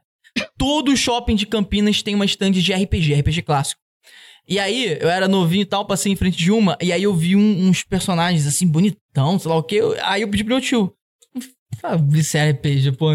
Só queria o personagem pra enfeite, tem aqui até hoje. E, e aí, tipo, fui descobrir um tempo já atrás que era de RPG. E aí eu fui atrás da RPG, e aí eu descobri a profundidade. Cara, eu esqueci o nome desse RPG. Talvez você reconheça até se você ver o personagem. Eu tenho Ah, dois aqui. Pega aí, pô. É, de- deixa eu pegar. É. Possível que seja de Warhammer. Porque. Shadowrun. Tá vendo? é- Caraca. Esse RPG é muito doido, cara. É, pô. Porra, esse RPG acho que É vocês legal. curtir. É bem legal. Caraca. massa. Talvez a eu pegada um dia. dele. Eu tenho tudo dele ainda. As pecinhas, tudo, tudo, tudo. Caralho. Essa É. porra deve valer uma, uma grana, tá? Sério, cara? Mentira, sério? Juro. Porque. Cara, Hoje, hoje, hoje, só, só por curiosidade, eu- eu- a gente né, tem uma filha pequena, eu dei, eu dei umas bonecas que eram minhas, guardadas, minha filha. E hoje eu fui olhar, como é que era o nome dessa daqui? Aí eu fui pelo Google Imagens ali, né? Fui achar, a boneca tá 450 reais. A minha boneca antiga é uma boneca nada a ver, Genérica. sabe? Então, tipo, genérica. Então, essas coisas, essas coisas começam a valer. Elas começam a valer. Oh, minha bela. É É, vamos ver. Tipo, Vamos ver a curiosidade, vamos ver se a gente acha ao vivo aí já. porque qual que é o. é, qual que é a parada? Isso Esse aí, aqui, ó. Tá aí. Shadowrun É. Duels. Achou ele aí? Não disponível É, para eu ver, não sei ver. se, se eu vou, se, eu vou, se eu vou achar, mas é esse Tem aqui. que ver se é o mesmo tamanho, porque o dele é grandão, né? É, É. grande, é. Tem um dois, tem um Grande. esse e, e tem essa. Ó, tem dois, cara. Eu vou achar. Olha só que- É de Shadowrun esse aí. Viu? Isso é Shadowrun também? Aí, ó, 400 e 500 reais. Uou! Aqui, é esse. Uou, Não é, mesmo. Que isso? Aí, ó, você já passando fome. não é, Não não, é não esse. mesmo, não mesmo. Cara, eu acho que esse aí tem ainda mais. É esse aqui, ó. Ah, mas esse aqui é o de 2003, ó. Ah. Não, mas Não, eu deve ter quantos anos? é, não sei. Isso aí é de, de que ano? É, de 20 anos atrás. Ah, assim. é, é, deve ser por aí, 2003. É, mais ou menos isso. É, tá menos, tá uns cento e poucos. Quanto? Ok. Cento e poucos. É, ah, então tá baratinho ainda. Ok, Tá ok, ok. baratinho. Então, se, se fosse quase. Mas o. Mas, pô, é muito, é muito doido isso, tipo. Shadowrun, cara. Muito aleatório Shadowrun, sabe? Aham. É, Shadowrun é um jogo é, cyberpunk, né? Então ele é um jogo sobre um futuro distópico. E qual que é a parada dele? Tipo, é o nosso mundo, como a gente conhece. E aí, de repente, cara, do nada, em 2001, do meio do Monte Fuji, a- tipo, o Monte Fuji abre e sai um dragão de dentro dele. Caraca, que viagem. E aí, quando isso acontece, é, tipo, começa a acontecer o despertar mágico. Aí, tipo, crianças começam a nascer com orelhas puxadas, porque a, a magia voltou pro mundo. A ideia é essa. É, inter- é interessante, assim. Cara, E aí a magia voltou pro mundo. Só que daí Hum. qual que é a parada? A magia voltou, a galera começou a explorar a magia. Aí começou a nascer mega corporações que utilizam de magia para poder fazer trabalhos. Que é, é bem- é bem. Começou é bem um a subjugar o outro, né? Meu, Pensando bem, é bem realista. Provavelmente aconteceria algo Cara, assim. engraçado, isso me. Eu não sei, eu posso estar falando merda, mas isso me lembrou um pouco é, League of Legends, a série. A série, né? A do Arcane. É, do Arcane, que eles têm aquela, aquela matéria-prima e aí o cara começa a desenvolver armas com aquela. Hextech. Me lembrou um Isso. pouco isso, né? Do pessoal. É, é um pouco disso, assim, no sentido de que a magia nasce, ela renasce, e quando ela renasce tem esse, esse despertar mágico. Só que daí Uhum. acontece uma parada que é a goblinização, que é, tipo, é natural da própria magia, que daí começa a, a nascer trolls, né? Tipo, esse, esse personagem tem- é um troll. Orcs, goblins, tipo, criaturas estranhas. E aí começa a nascer uma, assim, começa a acontecer uma subdivisão cultural de, tipo, elfos e humanos tem, são high society, essa galera começa a ser tratado como lixo, assim, né? Hum. E, e o legal de Shadowrun é que ele é uma crítica social, assim, ó, sabe? Bem É. escrita, assim, ó. Pô, é muito foda. E, o e Shadowrun é sobre 2060 e poucos, acho que é o ano. É uma alta tecnologia com magia, então, tipo, cê- Nossa. as pessoas Gostei. conjuram magia na rua e tal, só que é cyberpunk, tipo, você é um cara fudido, sem grana, que tem que fazer um trampo de invadir uma fábrica pra roubar um- uma parada pra dar pra um cara rico, pra depois pagar um outro cara pra matar ele, pra, sabe? Ah, Tipo, é, é bem, é bem cyberpunk ainda. O cyberpunk Bem também cyberpunk. tem- é muito. é, pega esse background meio underground, né? Que fala, tipo. É. Uma parada meio o submundo ali, onde você meio que tem que dar a sua vida pra conseguir o pão de cada dia, né? Uma É coisa isso, meio assim, é né? E essa Interessante. pegada de, tipo, você faz isso, só que, porra, você é um orc, você é um troll, sabe? Tipo, o cara Uhum. que é o teu fixer é um elfo, tá ligado? Que usa Nossa. magia pra trocar de, de aparência. Pô, Sabe qual é o personagem que eu adoro? O tipo de personagem RPG que eu gosto? Eu gosto de misturar. É. Talvez essa, esse termo ajude a identificar.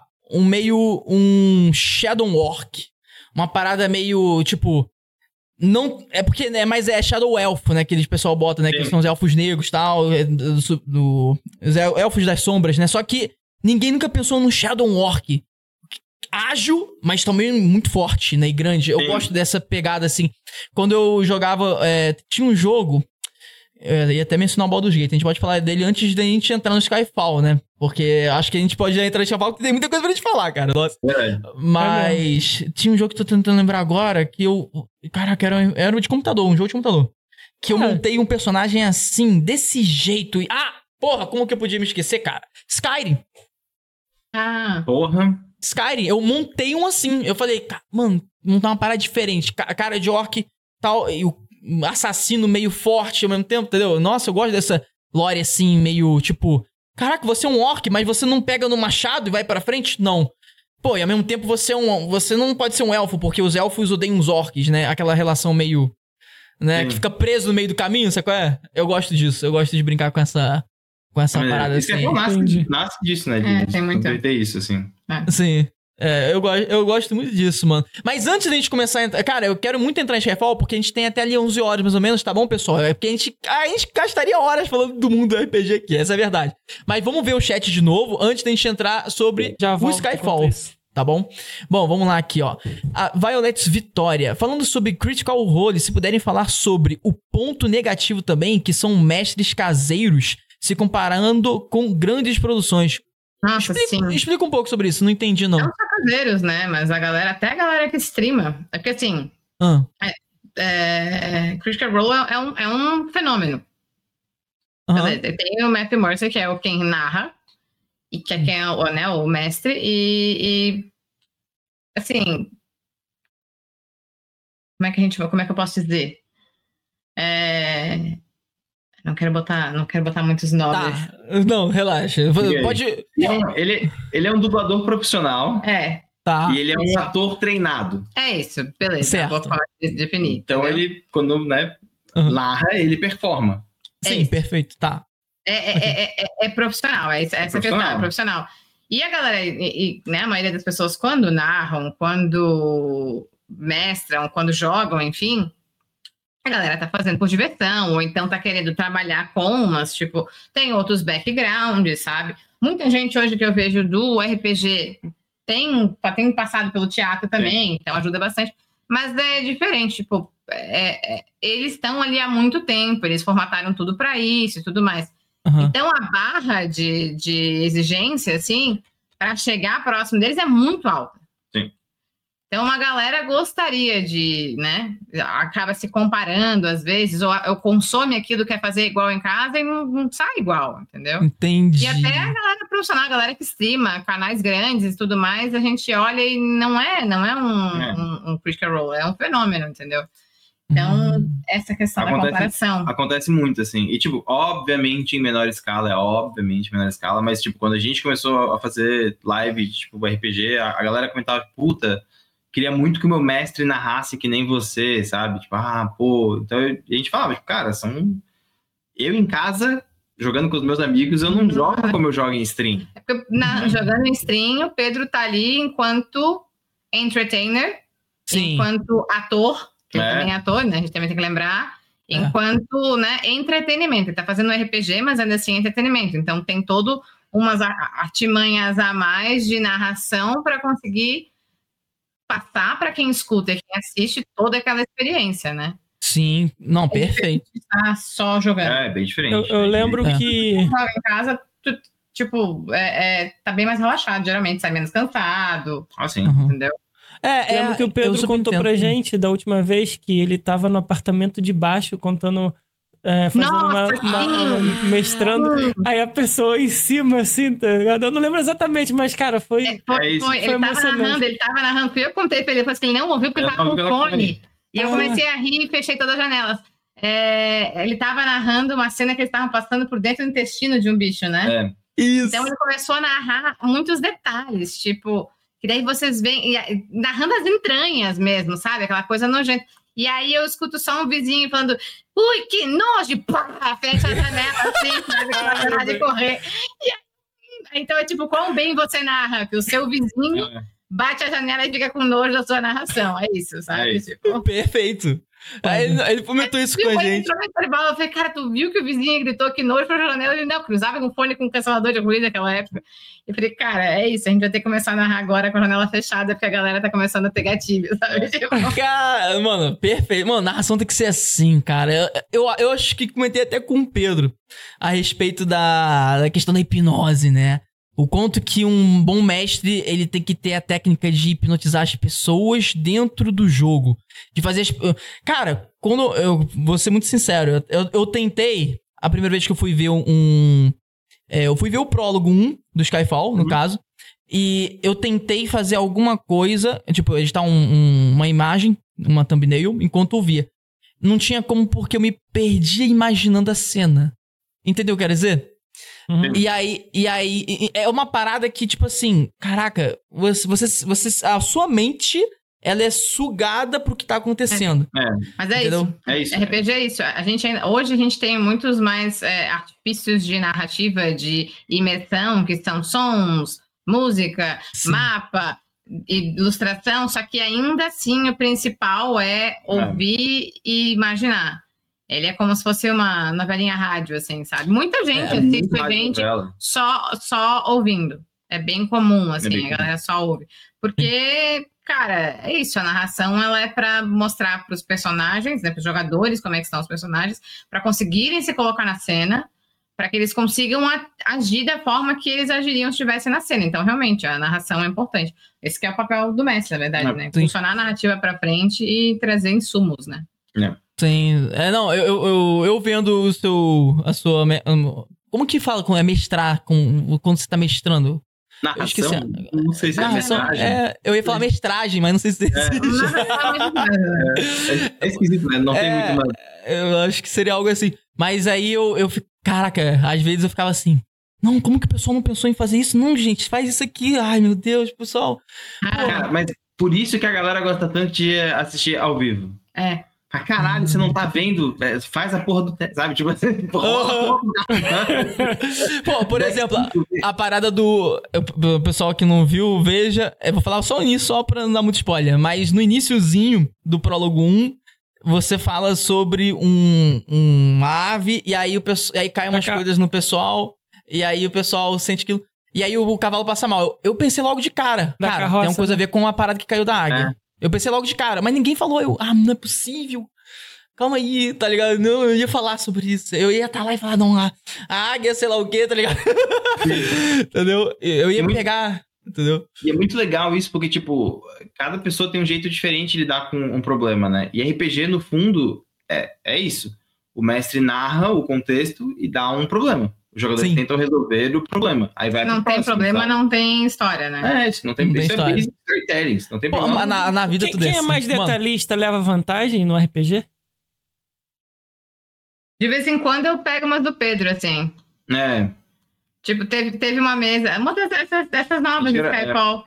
E a Hum. gente passou, os personagens passaram e tinha uns bueiros. Aí Ah. eu fui esconder um corpo no bueiro. Daí eu joguei o corpo, né? O personagem jogou o corpo no bueiro. Eu perguntei, Pedro, quantos, quantos segundos demora pra bater lá no fundo? Aí ele, ah, sei lá, chutou uma quantidade de segundos. Aí eu já tinha calculado quantos metros de corda a gente ia precisar pra sair por lá. Então, então, quando a gente foi fugir, eu falei, então, a gente junta tantas cordas, eu sei que a gente não vai, não vai tomar dano por queda, porque a gente chega até o final do, do bueiro. Aí o Pedro. Mas você já Ah, sabia? você- Você já tava com essa ah, armadilha, assim, né? Não, é, eu vou, é, que- é que a gente tem mas eu, eu fico, eu fico maquinando as coisas, Aham. assim, né? Entendi. Ah, perfeito. É, É. né? Tipo assim, ó, planeja, executa, sabe? Tipo assim, planeja, executa. É, não, focado no, então focado mesmo nos detalhes ajuda bastante, então, nesse Ajuda. caso. Assim. É, depende, depende, tem Depende. várias formas. é. Na verdade, todo mundo tem, tem. São diferentes formas de abordagem. Assim, É isso. não muda que, tipo, você vai dizer o que o seu personagem está fazendo e se isso representar um risco, o mestre pede um teste. É isso. Isso não muda, Uhum. né? Não Perfeito. muda.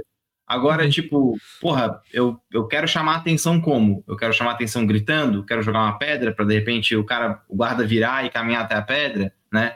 Então, é, às vezes a engenhosidade do jogador ela cumpre uma função narrativa legal, porque acaba, acaba deixando a narrativa mais interessante, né? Aham. Assim, isso, agora voltando pro filme, né? Isso no filme aparece muito, assim, os caras dão umas soluções que são soluções de jogador de RPG, sabe? É, Tipo, é muito solução que o jogador de RPG faz, que é tipo, mestre, se eu fizer A, B acontece, aí eu, sei lá, acontece ele. Então tá. Então quando a gente entrar na carroça, sabe? Tipo, ele já, ele já pensou numa situação impossível, o cara Entendi. confirmou, então vamos, vamos tipo, fazer, sabe?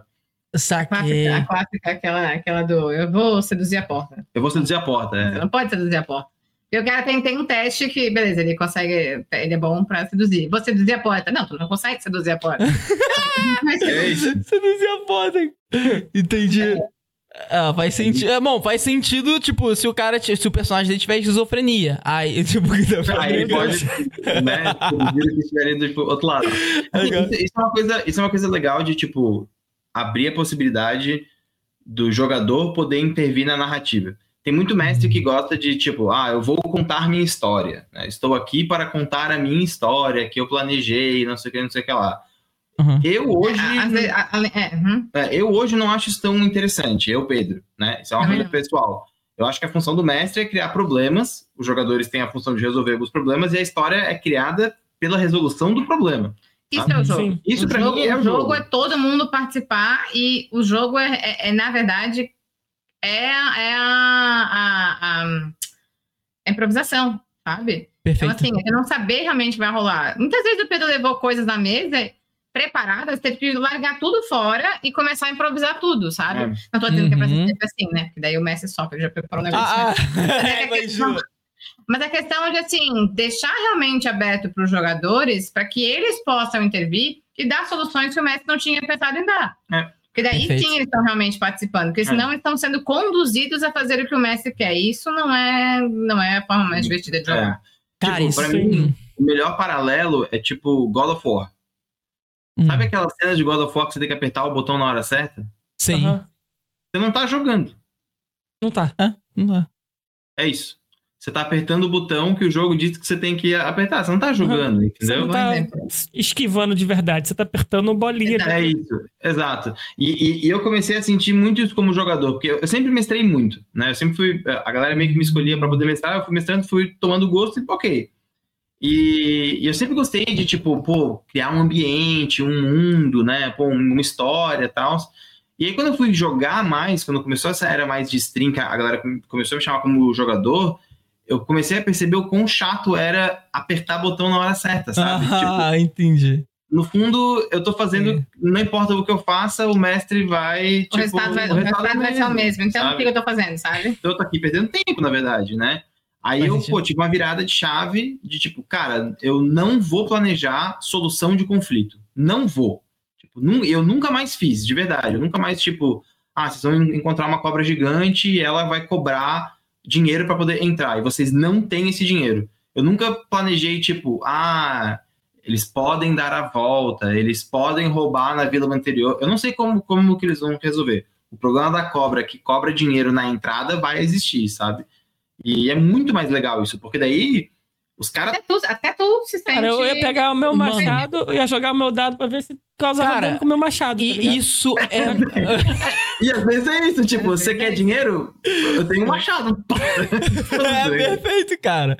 Mano, cara. Isso, isso daí me fez refletir sobre uma. Mano, ai meu Deus, a gente fala tanto, cara. Calma, vamos fazer o seguinte, vamos só fazer o seguinte. Eu vou comentar isso, a gente vai ver. O pessoal tá interagindo bastante no chat. Ó, pessoal, Deixa like, se inscreva aí, tá? Segue aqui as redes sociais do Mestre Pedroca e dá uma olhada lá no Catarse pra apoiar aí o projeto do, do lançamento do jogo base do Skyfall, cara, que tá muito lindo a parada, tá? E, mano, o comentário que eu ia fazer é um comentário que eu achei muito interessante você falando essas coisas, porque isso ajuda, de certa forma, pessoas que têm deficiência em ser mais Cara, como posso dizer? Extrovertido? Vou... Não. Não. Ser mais vou... mão de controle? É, mas, isso, mas eu vou te dar um exemplo. Vou dar um exemplo do Edinho. Pode, posso te dar um exemplo, Edinho? Pode, claro. Qualquer tá bom, exemplo. Então. Vou dar seu exemplo. O Edinho, eu até conversei com ele, ele identificou isso nele. É uma, é uma característica dele, é uma parada que ele não trabalhou né, com, na vida dele, mas é normal. Hum. Acontece, tá ligado? Que é, tipo assim, é muito mais fácil pro Edinho eu dar o God of War, bolinha X, quadrado, triângulo, do que eu falar pro Edinho, ó, apareceu o Loki na sua frente e você tem um machado. Porra, mas não vou fazer nada dizer. contra o Loki com machado. Mas você entendeu, você entendeu o que eu quero dizer? O Edinho, ele tem essa dificuldade. Agora, cara, pensando nisso tudo que a gente tá conversando sobre RPG, o RPG ajuda uma pessoa que tem essa dificuldade a não ter mais essa dificuldade no dia a dia. Porque ela... Libera pô, mais criatividade. Exatamente. Ah, não, não, não só a criatividade a capacidade de, pô, eu tô numa situação X, cara, eu não, eu não tô preso aquilo. Eu posso pensar em outra coisa dentro daquilo para resolver aquilo. Entende o que eu quero dizer? Sim, sim. E, e, e, assim. e, e tem uma coisa tipo RPG que é muito legal, que é tipo, quando os jogadores chegam num problema que a narrativa trouxe, geralmente tem dois tipos de approach. O approach número um, o jogador pensa dentro da história o que o personagem pode fazer, então ele não olha para a ficha dele, em RPG, cada personagem tem uma ficha de personagem. É uma ficha. Uhum. As habilidades, no que, que tu é bom, no que, que tu é ruim e as habilidades especiais que, é o, que tu tem. Que é o quanto tu vai somar na rolada, na rolagem de dado. Isso. Dado já. E manobra. Vai rolar o D20 vai somar X. É. Digamos, né? Bem, bem basicamente. Bem basicamente é isso. E aí, tem jogador que não olha pra ficha, ele fica pensando o que ele pode fazer na, na história, e aí o uhum. mestre fala pra ele olhar pra ficha pra ver quanto que ele tem de alguma coisa, e tem jogador que faz do contrário que ele não consegue se colocar na situação, mas ele olha para a ficha dele e ele encontra alguma solução para o problema na ficha dele. Tipo, puta, eu, eu tenho um, uma corda. Então ele lembra que ele tem uma corda porque ele olhou ali. Então, pô, a gente pode amarrar essa cobra, né? Entendi. Então, assim, é legal porque... É, agora falando um pouco sobre teatro, entrando um pouco nessa vibe.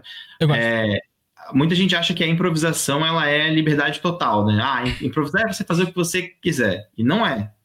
Improvisação é você definir regras muito claras e você encontra liberdade dentro das regras. E o RPG ele é essencialmente isso. É tipo, isso. você pode fazer. É, você pode fazer qualquer coisa quando você joga RPG? Não, qualquer coisa não. Você tem um livro de. Afinal de contas, você tem um livro de regras. É, e tem as regras do próprio mundo. É, é, como se fossem um as regras do universo. É isso. É isso. É isso. É isso. Por exemplo, então, você não assim, pode voar aqui porque você tem a gravidade no planeta Terra. E é isso. Perfeito. Entendeu? É, tipo... é, isso. é exatamente isso. Então, o que tu acaba aprendendo, tipo, RPG é, é, muito do que a improvisação ensina, que é tipo, cara, você tem que encontrar a liberdade dentro das regras que foram estabelecidas, dos limites que foram estabelecidos. E isso traz para a pessoa uma facilidade muito maior de criar, que é mais fácil criar dentro dos limites do que criar livremente, né? É. Se a gente fala assim, ah, cara, cria uma história aí. Tá, mas sobre o quê? Sobre o quê? Entendeu? Ah, sobre o que você quiser. Mas o que, que tem que ter? A gente está tentando colocar dentro de, uma, de um limite para saber como que a gente vai explorar. Pergunta sobre o quê? Cria uma história aí, sabe? Geralmente uhum. vai perguntar, tá, mas sobre o quê? O que, que tem que ter? É. Sabe? Muito bom. Então, é Muito isso. bom. Não, perfeito, cara. Bom, vou v evoluir vamos... aqui nas, pergun nas perguntinhas e interações e aí a gente vai pro Skyfall, rapaziada. Tá é, bom, rapaziada? Ó, se surgir qualquer perguntinha agora, é referente a não Skyfall, a gente comenta rapidamente, pode ser? Pra gente Boa. que eu quero falar sobre o Skyfall. Vamos lá. É Andarilho. Ó, oh, interessante. Ele comentou o seguinte: Silva, jogava, se sim, com qual personagem? Eu acho que tá falando do Vampire lá. Entendeu? Jogava Vampiro? Vampiro não. Vampiro foi o que eu não joguei. Nunca Vampiro jogou? Vampiro foi a única coisa que eu acho que é a única coisa que eu não joguei. Você jogou GURPS? Joguei, joguei, joguei, joguei. E você, Pedro? Que jogou, Pedro? Vampiro? É. Jogava. Pô, jogava live, tava lá, ó. Eita! No cemitério. no cemitério. Eu joguei tudo, tudo. Joguei Caraca. tudo. Eu só, é, eu só, não consegui, eu só não consegui chegar em Vampiro Live. Maneiro, eu curto. Mas você chegou a se fantasiar, aquela parada toda? Sim, tudo. Ah, porque daí, se for pra fazer uma tipo, parada... Tem que ser completo, né, cara? Tem que ser, tem que ser completo. Não, é isso. Não, Ai, cara, que maravilha. Passou pasta d'água no rosto pra ficar branquinho, tá ligado? Assim. cara, é, é, talco. Talco. Não, mas tem uma parada que foi muito louca. Tipo, eu nunca tinha. Eu, nunca, eu não sabia o que era. Aí ah. um amigo falou, cara, vamos lá, vamos lá assistir, cara. Hum. Eu falei, porra, assistir deve ser esquisito. Aí eu fui assistir. Aí eu falei, é muito estranho, quero jogar. Tipo... É, a minha reação foi contrária. É muito estranho, não vou tirar. Mas, o, mas a minha questão principal é porque assim, eu jogo, eu jogo RPG desde pré-adolescência. Jogo uhum. bastante tempo. E estava acostumada. Meu irmão, meu irmão mais velho que eu jogava em casa, estava sempre na ponta da mesa. Então, eu já estou assistindo, mexer os bonequinhos, assim, sabe? Então, hum, já faz tempo. Sei. Só que eu era muito tímida. Eu era, eu era bem mais tímida, assim. E aí, na época, eu tinha dificuldade até de fazer interpretação do normal, do, né? Falar da fichinha, fazer interpretação, tipo, falar como o personagem. Hoje, uhum. depois de várias, né, de, de, tanto jogar, ok, isso já é normal, já é banal, sabe? Mas é engraçado, porque a RPG me ajudou a isso também, sabe? Uhum. A perder essa timidez, essa é. de interpretar e tudo mais, assim. Então, é, a gente tava falando sobre, né, Hoje é criadora de conteúdo, tá vendo? Ah? Hoje vocês são criadores de conteúdo, então é, você não tem mais vergonha nenhuma. É, é, é isso. É. É isso, é sobre. Não, e também, cara, tipo, tem uma, uma galera que fica assim, ah, eu não vou interpretar numa mesa de RPG que a galera vai achar ridículo. Cara, você já tá falando que você é um Goblin, cara. Esse. Esse trem já zarpou, cara. Tipo, já foi, cara, Pode, cara, pode jogar tranquilo, ninguém vai criticar. Tá mano, sabe, sabe o que eu pensei? Nossa, isso vai entrar no assunto. Vamos, vamos. Ai, calma, vamos, vamos lá. Vamos pro Skyfall, vamos pro Skyfall. Não, pera aí, não, eu, eu quero falar isso, porque eu, já, eu pensei nisso e eu não sei se eles já fizeram ah. isso, eu preciso saber. Sabe o que veio na minha cabeça? Eu não sei se vocês já fizeram isso. Mas eu pensei num, nesse RPG clássico, mas tipo assim. O pessoal em pé, fantasiado, um cenário grande. Entende o que eu quero dizer? Tipo, você, você tipo, é a peça. Cara, já fizeram, e fizeram com realidade aumentada. Procura, procura no YouTube uns caras, é, eles são de um canal chamado Corridor Crew, tipo, galera do corredor, né, Corridor Crew. É, uhum. Eles trabalham com é, VFX, com efeitos ah, especiais. Ah, eu acho que eu conheço esse canal. Os caras são muito bons com efeitos especiais, muito bons. Eles têm um canal incrível, inclusive para quem curte produção de conteúdo, olhar como que o Corridor Crew cresceu é, é, uma, é uma aula de como uh, se estabelecer no tipo, YouTube. Uhum. E, e os caras resolveram fazer uma série de RPG que era exatamente isso. Era tipo, a galera vestida, só que era em cenário com coisas de tela verde, que em tempo real era editado. Mano, isso é incrível. Cara, surreal. Isso é. Mano. Eu ia, eu ia interpretar o meu, tá ligado? Eu ia chegar lá, é mano, eu é ia fazer, mano. Eu ia ser o personagem, entrar lá, tá ligado? Que isso, que maravilhoso, mano. É, pô, eu tenho vontade de fazer um, um desse bem louco. Vamos ver os comentários aqui. Uh, Léo Santos, Pedro, fui procurar a aventura canônica do Skyfall no D, D0. O quê? D20. D20 Culture. Ah, D20 Culture. E não encontrei, sabe dizer por quê? E onde eu encontro agora? Acho que tiraram do ar, não, não sei por quê. Ah. Não foi comunicado. Aí, Mas... Léo. É isso. F. F. Uh, Violet. É, Preserve. Violet Vitória, fala do. Ih, pô, ah, ih, vai entrar no assunto longo. Ó, oh, depende. Se for muito longo, a gente pode botar segundos pra falar disso. Fala da Dragon Brasil também. Importante comentar. Ah, a gente, Ah, a comentou, gente- a gente comentou, a gente Quando comentou. a gente Era- tava falando das, das, das bancas de jornais, que é A a, revista. Dragão Brasil, beleza. Perfeito, falamos. Ah, fala sobre o Nerdcast de RPG, que é um podcast de aventura de RPG completo só por áudio. É, o, Nerd, o, o Jovem Nerd, ele começou, eu não vou saber o ano, mas eles Uhum. tinham o podcast, né, que era o Nerdcast, enfim, Uhum. e que era só por áudio e tal, e eles fizeram o Nerdcast RPG, onde eles fizeram um podcast de RPG jogando RPG mesmo, né? E, pô, é, ficou icônico, assim, tipo, a galera esperava o ano inteiro para um novo episódio, tipo, Caraca. foi uma parada bem forte, assim, bem forte mesmo. E, inclusive, é, ele acontecia nesse universo da lenda de Ganor também, né? Então, a, a editora Jambô lançou um livro de RPG desse universo, o Jovem Nerd. Então, você pode jogar no mesmo universo que você ouvia o podcast. Então, isso é muito legal, né? Muito, tipo, transmediático, assim, né? Muito, muito interessante, assim. Caraca, eu gostei dessa palavra. Qual palavra que você usou agora? Transmediático. Nossa senhora! Eu gostei dessa palavra. E é massa que você pode usar tipo o multiverso das mídias, tá ligado? Você passa de uma mídia pra outra. É assim. isso, é isso. Hum. Pô, essa parada é muito contemporânea, ela é muito transmediática. Caraca! Potente. Quando eu, quiser, quando eu quiser impressionar alguém, eu vou falar isso aí, tá ligado? Tipo, vou, vou- É isso. Muito bom. E aleatório. Pô, esse vinho aqui, cara, com esse hambúrguer, pô, transmediático. Não, não. Aí, aí, aí já tá fora já. Gostei. Cara, eu vi usar hambúrguer. Eu vou usar, eu vou usar. vou Caraca, usar. muito bom. Transmediático. Ca- Eu, vou, eu juro pra você, vou até anotar aqui. Pera aí. Trans, transmediático. Errou, errou, errou em, tan, em tantas, em tantas escalas. Hambúrguer, vinho. É isso, por isso que é transmediático. Muito bom, Aliás, muito bom. Quando você sair da, da piscina, você fala, você fala que foi um movimento transmediático. Transmediático, caraca. caramba. Gostei. É isso. Ó, Daniel Lutosa chegou no chat. Ó, salve, seja muito bem-vindo aí. E a última da Violet Vitória. Melhor parte do mestrar é quando você não precisa mestrar, só ficar em silêncio e os players fazendo acontecer. É lindo. Approve. Approve, approve. Pá, direto. aprovação. Direto a gente olha e tá o Pedro assim, ó. E a galera. Só vê o pessoal ali pensando, é, ah, começou, né? Caraca. Ele, ele, ele jogou, um- jogou a bomba, joga a bomba e aí ele deixa a galera se virar. E aí. É legal. Ah, é, deve ser bom mesmo, porque vai surgindo É. várias ideias diferentes. Fala, Noto. Isso é muito Quando- foda. É quando estavam falando, comentar um pouco, quando tava falando da de cerveja, essas coisas, eu só lembrei de um do projeto de outro RPG do Catarse e tal que tá acho que já acabou, não sei, mas do pessoal do The 20 Minutinhos. Eu até tinha falado com você, Koala, antes de começar, É. do Brutal. Brutal. Muito bom. Ah, falou, falou.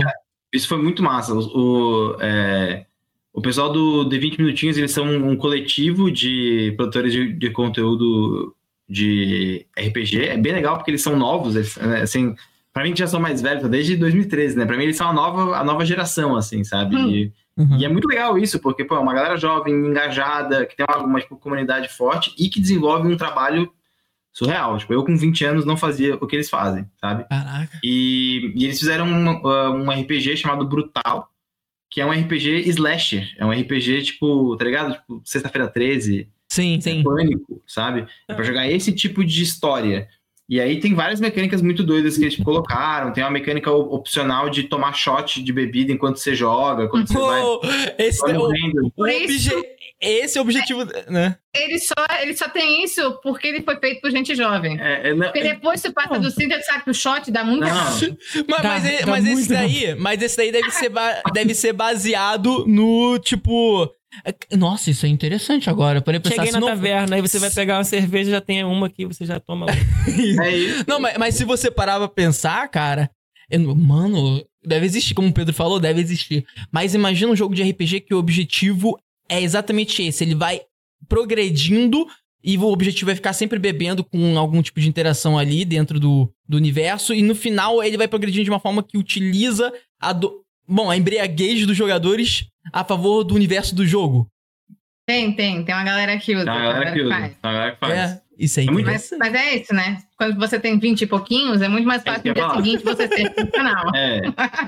Que já é Dos 30 e poucos já é mais difícil. É, já- Não vai rolar, cara. Não vai Já rolar. vai. já vai caindo coisa já. mais pesada já. É, não, tá bom. Bom, gente, vamos falar então Ah, agora do Sky hein? Cara, eu tenho muitas e muitas dúvidas e perguntas, mas Uau. assim, primeiramente, primeiramente eu quero que vocês já pensem em coisas pontuais pra gente falar que você acha muito interessante e importante a gente falar aqui nesse episódio, tá bom?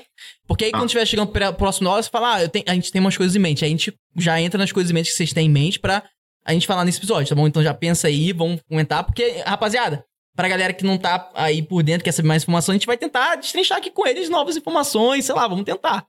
Mas vamos Boa. lá com minhas, minhas dúvidas nubiáticas. Inventei agora essa palavra. Minhas dúvidas nubiáticas. Primeiro, você vem fazendo bastante há muito tempo live do Skyfall. Canônicas. Campanhas canônicas.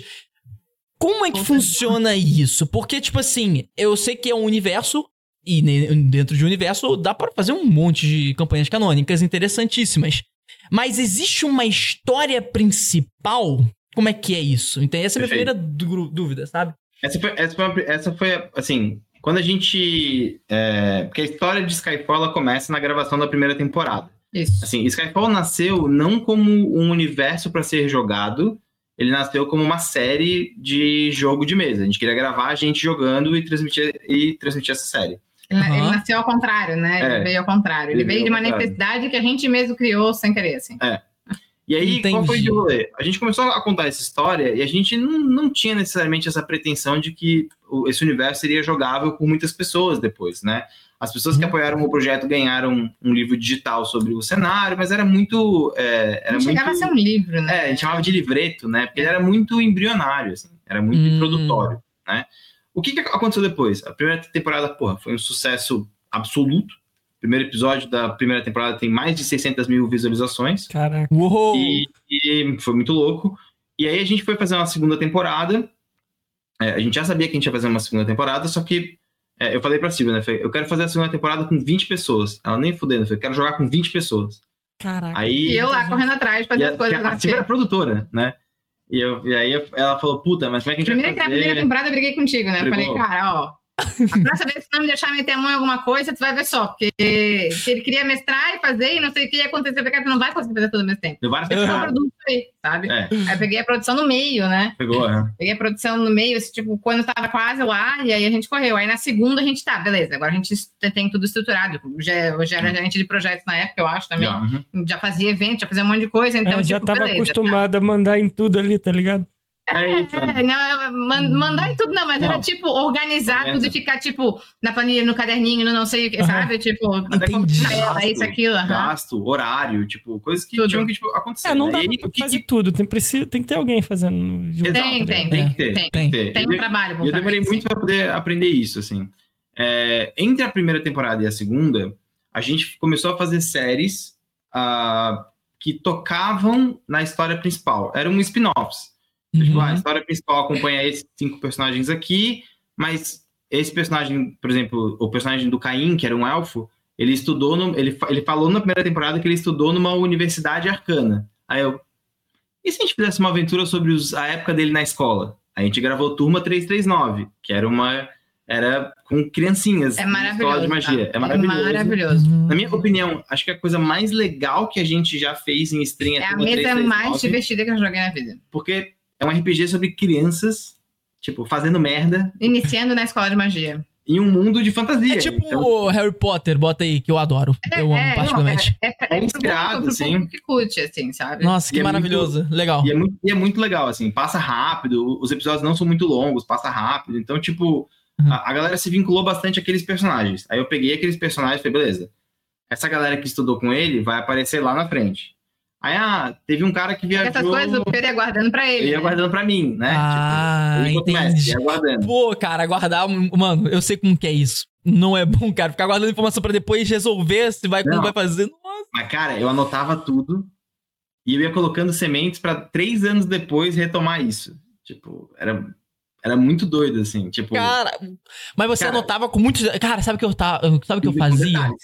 Quando, quando eu ia... fa- É porque eu não sei... Bom, é que eu fazia assim. Quando eu tinha uma ideia de alguma coisa, eu, eu usava isso bastante pra fazer é, música. Eu, eu tenho uma historiazinha com música e tal, um violão e tal. E aí, o que que eu fazia? Cara, era assim, inspiração vinha no banheiro, no ônibus ali, sem nada na mão. Mano, eu pegava meu telefone e gravava um áudio pra mim mesmo explicando o que eu tinha pensado.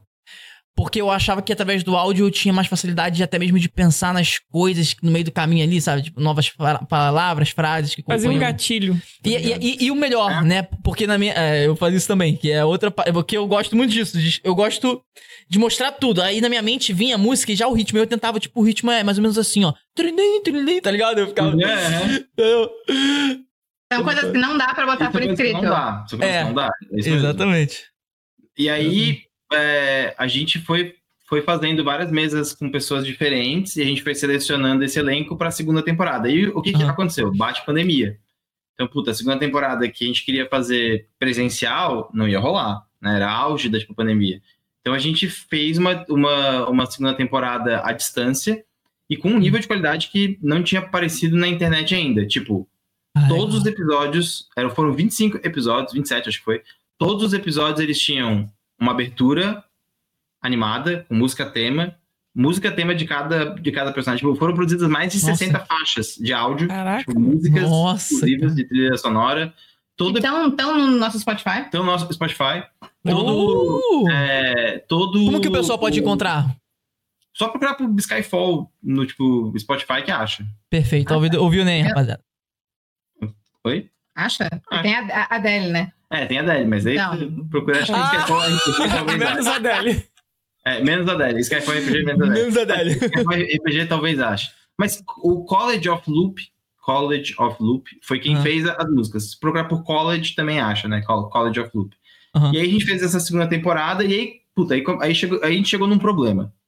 Que foi tipo, a gente tinha decidido que a gente ia escrever o livro de, de Skyfall. E Skyfall é sobre um mundo que está prestes a acabar. Esse é o tema principal dele. Tá fadado ao fim. Tá- ele tá fadado ao fim. Tipo, já caíram. é, tem ilhas que caem do céu, são pedaços de terra gigantescos que caem do céu, tipo meteoros gigantescos, e que é, dois já caíram Né, no não. continente. Não só meteoro, né? Elas É. caem, às vezes, com, né? Água, com bioma Uma, próprio. uma, uma dúvida, uma com dúvida pessoas. dessas ilhas que caíram. Porque quando você falou ilhas que caíram, eu imaginei. Eu vejo muito anime. Aí tem uns animes que existem ilhas flutuantes, ilhas mágicas flutuantes. São ilhas flutuantes mágicas que ficam por volta. Não, É não são flutuantes, elas simplesmente aparecem, Ela- rasgam os céus e aparecem. Ela rasga o céu e aparece. Ah, então Elas não elas. estavam Então lá. é. Ah, entendi. Elas não estavam lá. Então elas simplesmente apareceram de algum local e estão caindo. Entendi. É. E aí as primeiras foram caindo na água, então, né, teve maremoto e tal, mas não foi tão, tão, tão ah, complicado. E duas caíram no continente. A primeira caiu numa cidade que tava, que era a cidade que estava estudando mais magia, a cidade foi obliterada. E a segunda acabou com a capital dos anões, que já era a terceira capital deles. Eles já tinham feito duas capitais. Tadinho dos. Caraca. É. E aí, e aí é, assim, começou-se a se profetizar de que a terceira grande queda que cairia no continente acabaria com ele. Porque, de fato, a, a, a primeira queda foi muito menor do que a segunda. né? Então, a terceira vai ser maior. Aham. Então, é, a gente tinha esse, esse universo. Puta, o mundo vai acabar. Isso, isso, como a gente estava falando antes, que né, o, o Messi dá a problemática para ser resolvida na mesa, o cenário dá essa problemática para ser resolvida enquanto mundo, entendeu? É. Então Aham. também tem isso de, de pano de fundo. Sim. Além de tudo que o Messi vai colocar, eles ainda tem que lidar com o, né, a iminência do, do, do final desse mundo, assim. É. Então, isso, dá para o cenário uma outra pegada, sabe? Dá um senso de diferente, de urgência, talvez, para cada É, personagem. entendi. É como se. é- eu ia tentar Uma colocar algo ali também. apocalíptico, né? É, é, É, a gente brinca que ele é pré-apocalíptico. pré-apocalipse. A gente Pré-apocalíptico. não aborda tanto como, ah, meu Deus, um apocalipse, né? Mas a gente. Mas isso tá sempre lá. Tem mesas que jogam e. Ok. Pessoas que Entendi. jogam e deixam isso de lado, sabe? Uhum. Mas tem uma visão diferente para esse mundo, assim. É, é, E aí- eu- eu- se eu fizesse uma analogia com o nosso mundo real, seria algo do tipo. A gente, sei lá, caiu um meteoro, caiu outro meteoro, caiu outro meteoro e nunca aconteceu de cair tantos meteoros em sequência e parece que vai vir um outro, só que a gente não sabe se ele vai chegar aqui e aí fica naquele clima. Isso, é isso, é, é isso, é. Assim, a, a, primeira vez que eu comecei a traçar paralelos, porque assim, uh, o desenvolvimento de tipo, Skyfall, ele primeiro, ele primeiro foi uma ideia que eu tive para uma mesa que eu fui jogar, e aí nisso uhum. ele não era um cenário, ele era uma aventura, né? Quando uh, eu e a Silvia começamos a colaborar, e realmente como autores do, do, cenário, a gente começou a traçar paralelos mais evidentes com narrativas, né? Então, tipo, ah, são duas quedas, duas grandes guerras, tipo, começa a ter alguns paralelos de mundo real que a gente entende mais fácil, né? Sim. Porra, uhum. Né, estourou guerra na tipo, Ucrânia, estoura guerra na, na, né, na, na ali na, na, faixa de Gaza. Gaza. E a gente vai puta, é a terceira, é a terceira guerra, tipo. Uhum. Também a gente, a gente chama de grande queda, né? De terceira grande, grande queda. queda né? Entendeu? É, tem quedas menores, quedas menores não vão afetar o mundo, não vão acabar com o mundo, mas a terceira grande queda é. Sim, entendeu? Então, então, então assim, a gente é, tentou criar um mundo que tem essa meio que essa vibe de panela de pressão, né? Tipo, de que alguma, em algum momento alguma coisa estoura. E aí, o que, que acontece do, da, da questão do cano, né? Uhum. Skyfall sempre teve muitas possibilidades. A gente sempre deixou claro que, tipo, o cenário de jogo tem que ser modificado para o que os jogadores vão jogar em casa. Uhum. Tipo, né, se eu, por exemplo, ah, a gente vai jogar uma aventura de uh, super, super-heróis da Marvel. Putz, eu achei os filmes uma bosta. Eu contaria a história do Homem-Aranha diferente. E... A gente faz um e se? Ah, e se o Homem-Aranha tivesse salvo, né? Sei lá. A, e se o Homem-Aranha a... fosse somente o Tobey Maguire? Tamo junto. Tamo junto, é isso. Mas é, é, é e, e, isso é diferenciar o jogo enquanto enquanto é, entretenimento. entretenimento e o jogo enquanto jogo. Porque o que a gente uhum. passa na série é o entretenimento. Se a gente simplesmente pega ele inteiro e manda as pessoas jogarem exatamente daquele jeito, ele tá, a pessoa está tentando se adaptar ao cenário. O que, que a gente quis fazer? O cenário tem que se adaptar aos jogadores. Então, jogar em casa não é jogar exatamente como a série. É ter muito, muitas outras possibilidades para flexibilizar o teu estilo de jogo e a, e a aventura que tu quer jogar. Então, o cenário, então, quando a gente amadureceu ele enquanto cenário, enquanto sistema, enquanto jogo, que foi quando a gente fez essa virada de chave de não é só mais, não é só mais uma série de entretenimento, é um jogo, a gente começou a alimentar e dar muito mais insumo para que isso pudesse ser jogado em casa e a, e a aventura e a história pudesse ser criada independentemente da série. É, exato. Entendi, aí, entendi. Senão ia ser não. só apertar botão. Exatamente. Obrigado. Exatamente. É isso. Exatamente. É, é, é exatamente. Aí, o que, que a gente resolveu fazer? A gente resolveu assim, beleza, então agora a gente vai contar essa história que é de um universo alternativo. E a gente uhum. estimula que as pessoas joguem os seus universos alterna alternativos, que é mais legal. Você modifica quem é o rei de, de, tal cidade. Pô, aqui não foi assim que aconteceu. No nosso, no nosso jogo, o que aconteceu foi X, né? Então, isso é o mais legal, né? E, só que o que, que a gente fez agora para o lançamento do livro? A gente falou, cara, a gente tem que contar a história do mundo base do, do mundo básico, Sim. do canon. Ah. Né? Então, o que, que é o canon? Né? O canon ele é a história do mundo como teoricamente ela aconteceu. Né? Isso é um cânone, né? É, uma, é, um, é um, um registro do mundo como ele então, é. A gente, ter, a gente ter os registros dos acontecimentos que fizeram esse mundo chegar aonde ele está neste momento. E aí Entendi. vem a sacada, que foi a sacada da Silvia, com a puta sacada, que foi tipo, beleza, então a gente vai fazer a stream disso, certo? A galera vai assistir, certo? Certo. Mas eles não vão só apertar botão. A galera vai jogar o canon na sua casa. Então, os apoiadores de, de Skyfall RPG hoje, quem apoia, recebe toda semana uma aventura de jogo organizado, que o cara joga na sua própria casa, com seu grupo, e no final ele faz um report do que, que aconteceu, através de um formulário. Então ele reporta pra gente to todas algumas decisões específicas que eles tiveram. Pô, fulano morreu, vocês conseguiram salvar tal personagem, recuperaram o item, tipo, a gente faz algumas perguntas chave, é. né? A gente uhum. pega esses, esses, gráficos, vê o que, que, a que aconteceu na maioria das mesas e isso vai para dentro do jogo. E o louco é, é que as pessoas estão afetando, vai para o livro, inclusive. Porque é. no livro vai ter uma citação que um grupo de aventureiros foi pro local tal. Nossa, isso é maravilhoso, cara! Isso gera Exato. muito mais probabilidades e, e eventos claro. novos. Gente, claro. que da hora. E aí, e aí, o legal é que assim, a gente, a gente tá tentando é, reforçar a ideia de que se você tá jogando, você tá participando da construção do mundo desde o começo, entendeu? Do zero. E tipo, engaja muito mais uh, os jogadores. Muito tá mais. Skyfall, ele sempre teve um, um, perfil colaborativo. A gente sempre, sempre teve um perfil de fazer com a comunidade, sabe? É uma essência, é, a essência de Skyfall é isso, assim.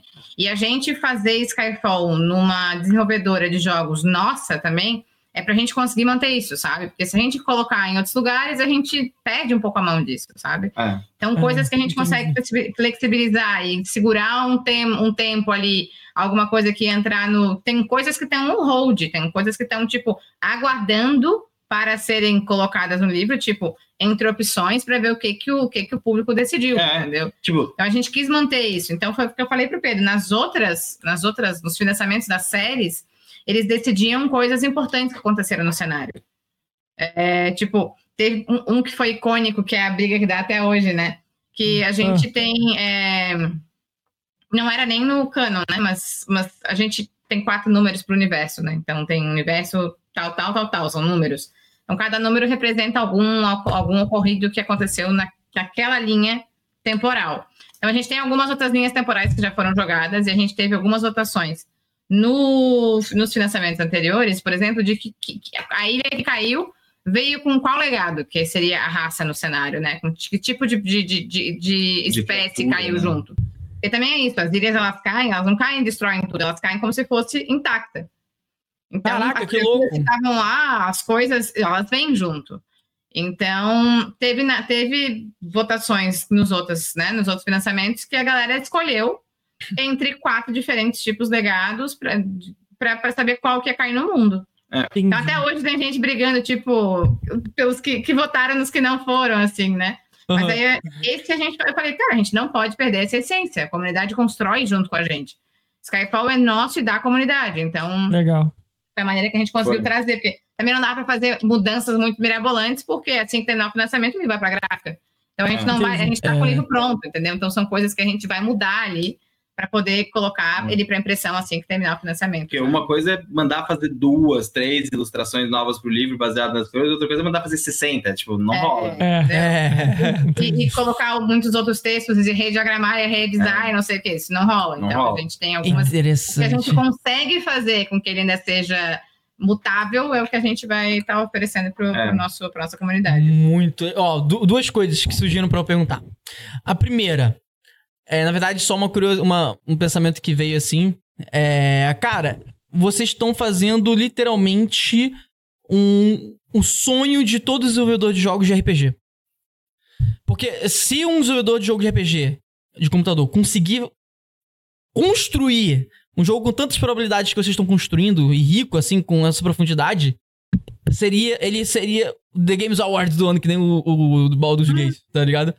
Porque, cara, isso é incrível, mano. Tipo, imaginar que suas opções vão afetar as outras pessoas na construção do, do, do universo e ao mesmo. Cara, me deu muita vontade de jogar, sério, cara. me deu muita vontade de jogar. É, e, e, é, e, é, muito louco como a gente aprende essas coisas e, e, como que uma experiência do jogo analógico ela é insuperável, né? Eu falei pra Silvia, eu falei, cara, nada, nada na minha vida de experiência de jogo me marcou mais do que um card game, que é, é o Verdade. de Lenda dos Cinco Anéis. E tinha um jogo de Lenda dos Cinco Anéis, que era um jogo de samurais, em que era um card game e que ele tinha uma, uma premissa diferente, que era todo campeonato oficial impactava Sim, a história. Então, tipo, eu joguei com o clã da Fênix. Ah, joguei com o clã da Fênix tal, e venci o campeonato. Então, aquele campeonato que era chamado de Corte do Inverno o clã da Fênix venceu. Os desenvolvedores do card game chegavam pro jogador que, tipo, que tinha vencido, levavam ele para uma sala separada, com um papel, um monte de decisões que ele tinha que tomar. Ele escolhia o que acontecia, como se ele tivesse se, sido, imperador, sido né? imperador, e ele assinava esse documento. E a próxima expansão eram as decisões que ele tinha tomado. Caraca, que incrível. E aí, é, cara, é e aí o louco foi tipo assim, ó, o cara, porque tu, tu, tu, pode trocar, tu pode fazer side deck quando tá jogando card, card game. Tem o, o teu deck, tem um side deck de cartas que tu coloca no meio. É, teve um, um, campeonato que um cara tava jogando de, é, de, acho que era de Scorpion, né, de tipo escorpião, uhum. e ele perdeu a primeira partida, e quando ele entrou com o side deck, ele entrou com várias cartas do clã da Spider. E ele ganhou todas as partidas depois disso, sempre colocando do, do tipo, Spider. Só que o clã da aranha é o clã dos traidores. Eles se infiltram e, e, e matam. Hum. E o que, que aconteceu? Quando o cara venceu o torneio, ele falou que o imperador foi morto e o próximo imperador era do clã da aranha. Isso nunca tinha acontecido. O que, que eles fizeram? Eles eliminaram um clã inteiro do jogo, tipo, não publicaram nenhuma carta daquele clã na próxima expansão, eliminou completamente.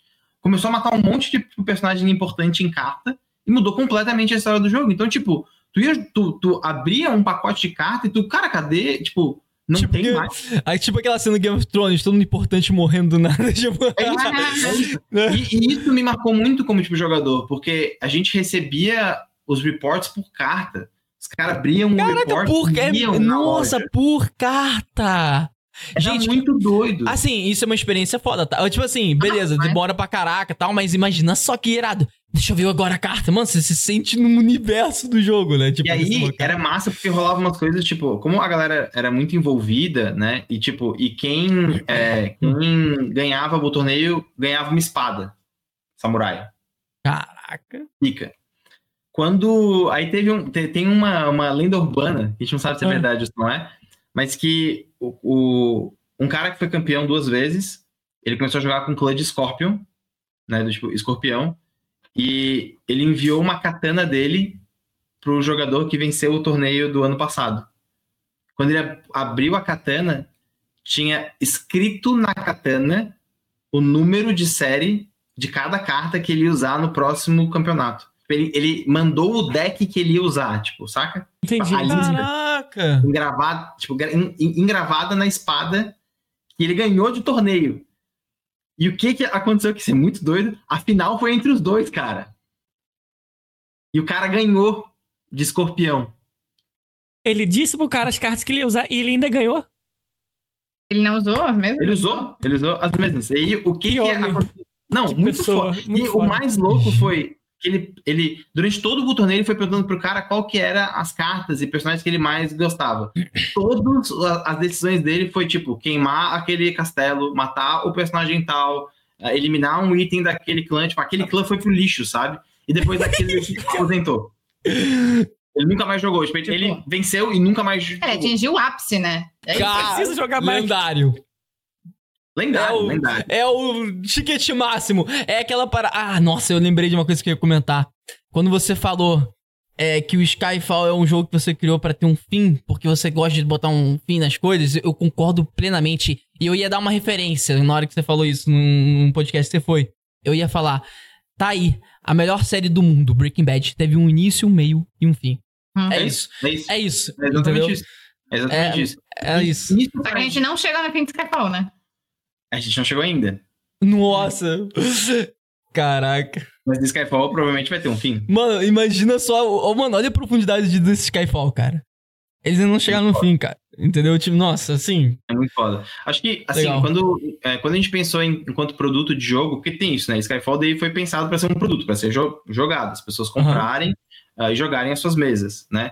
Sim. A gente teve que pensar em um produto que fosse aberto o suficiente para as pessoas poderem jogar uhum. e que ao mesmo tempo ele fosse uh, temático, fortemente temático, para as pessoas entenderem que o que elas estão jogando é diferente de outros jogos.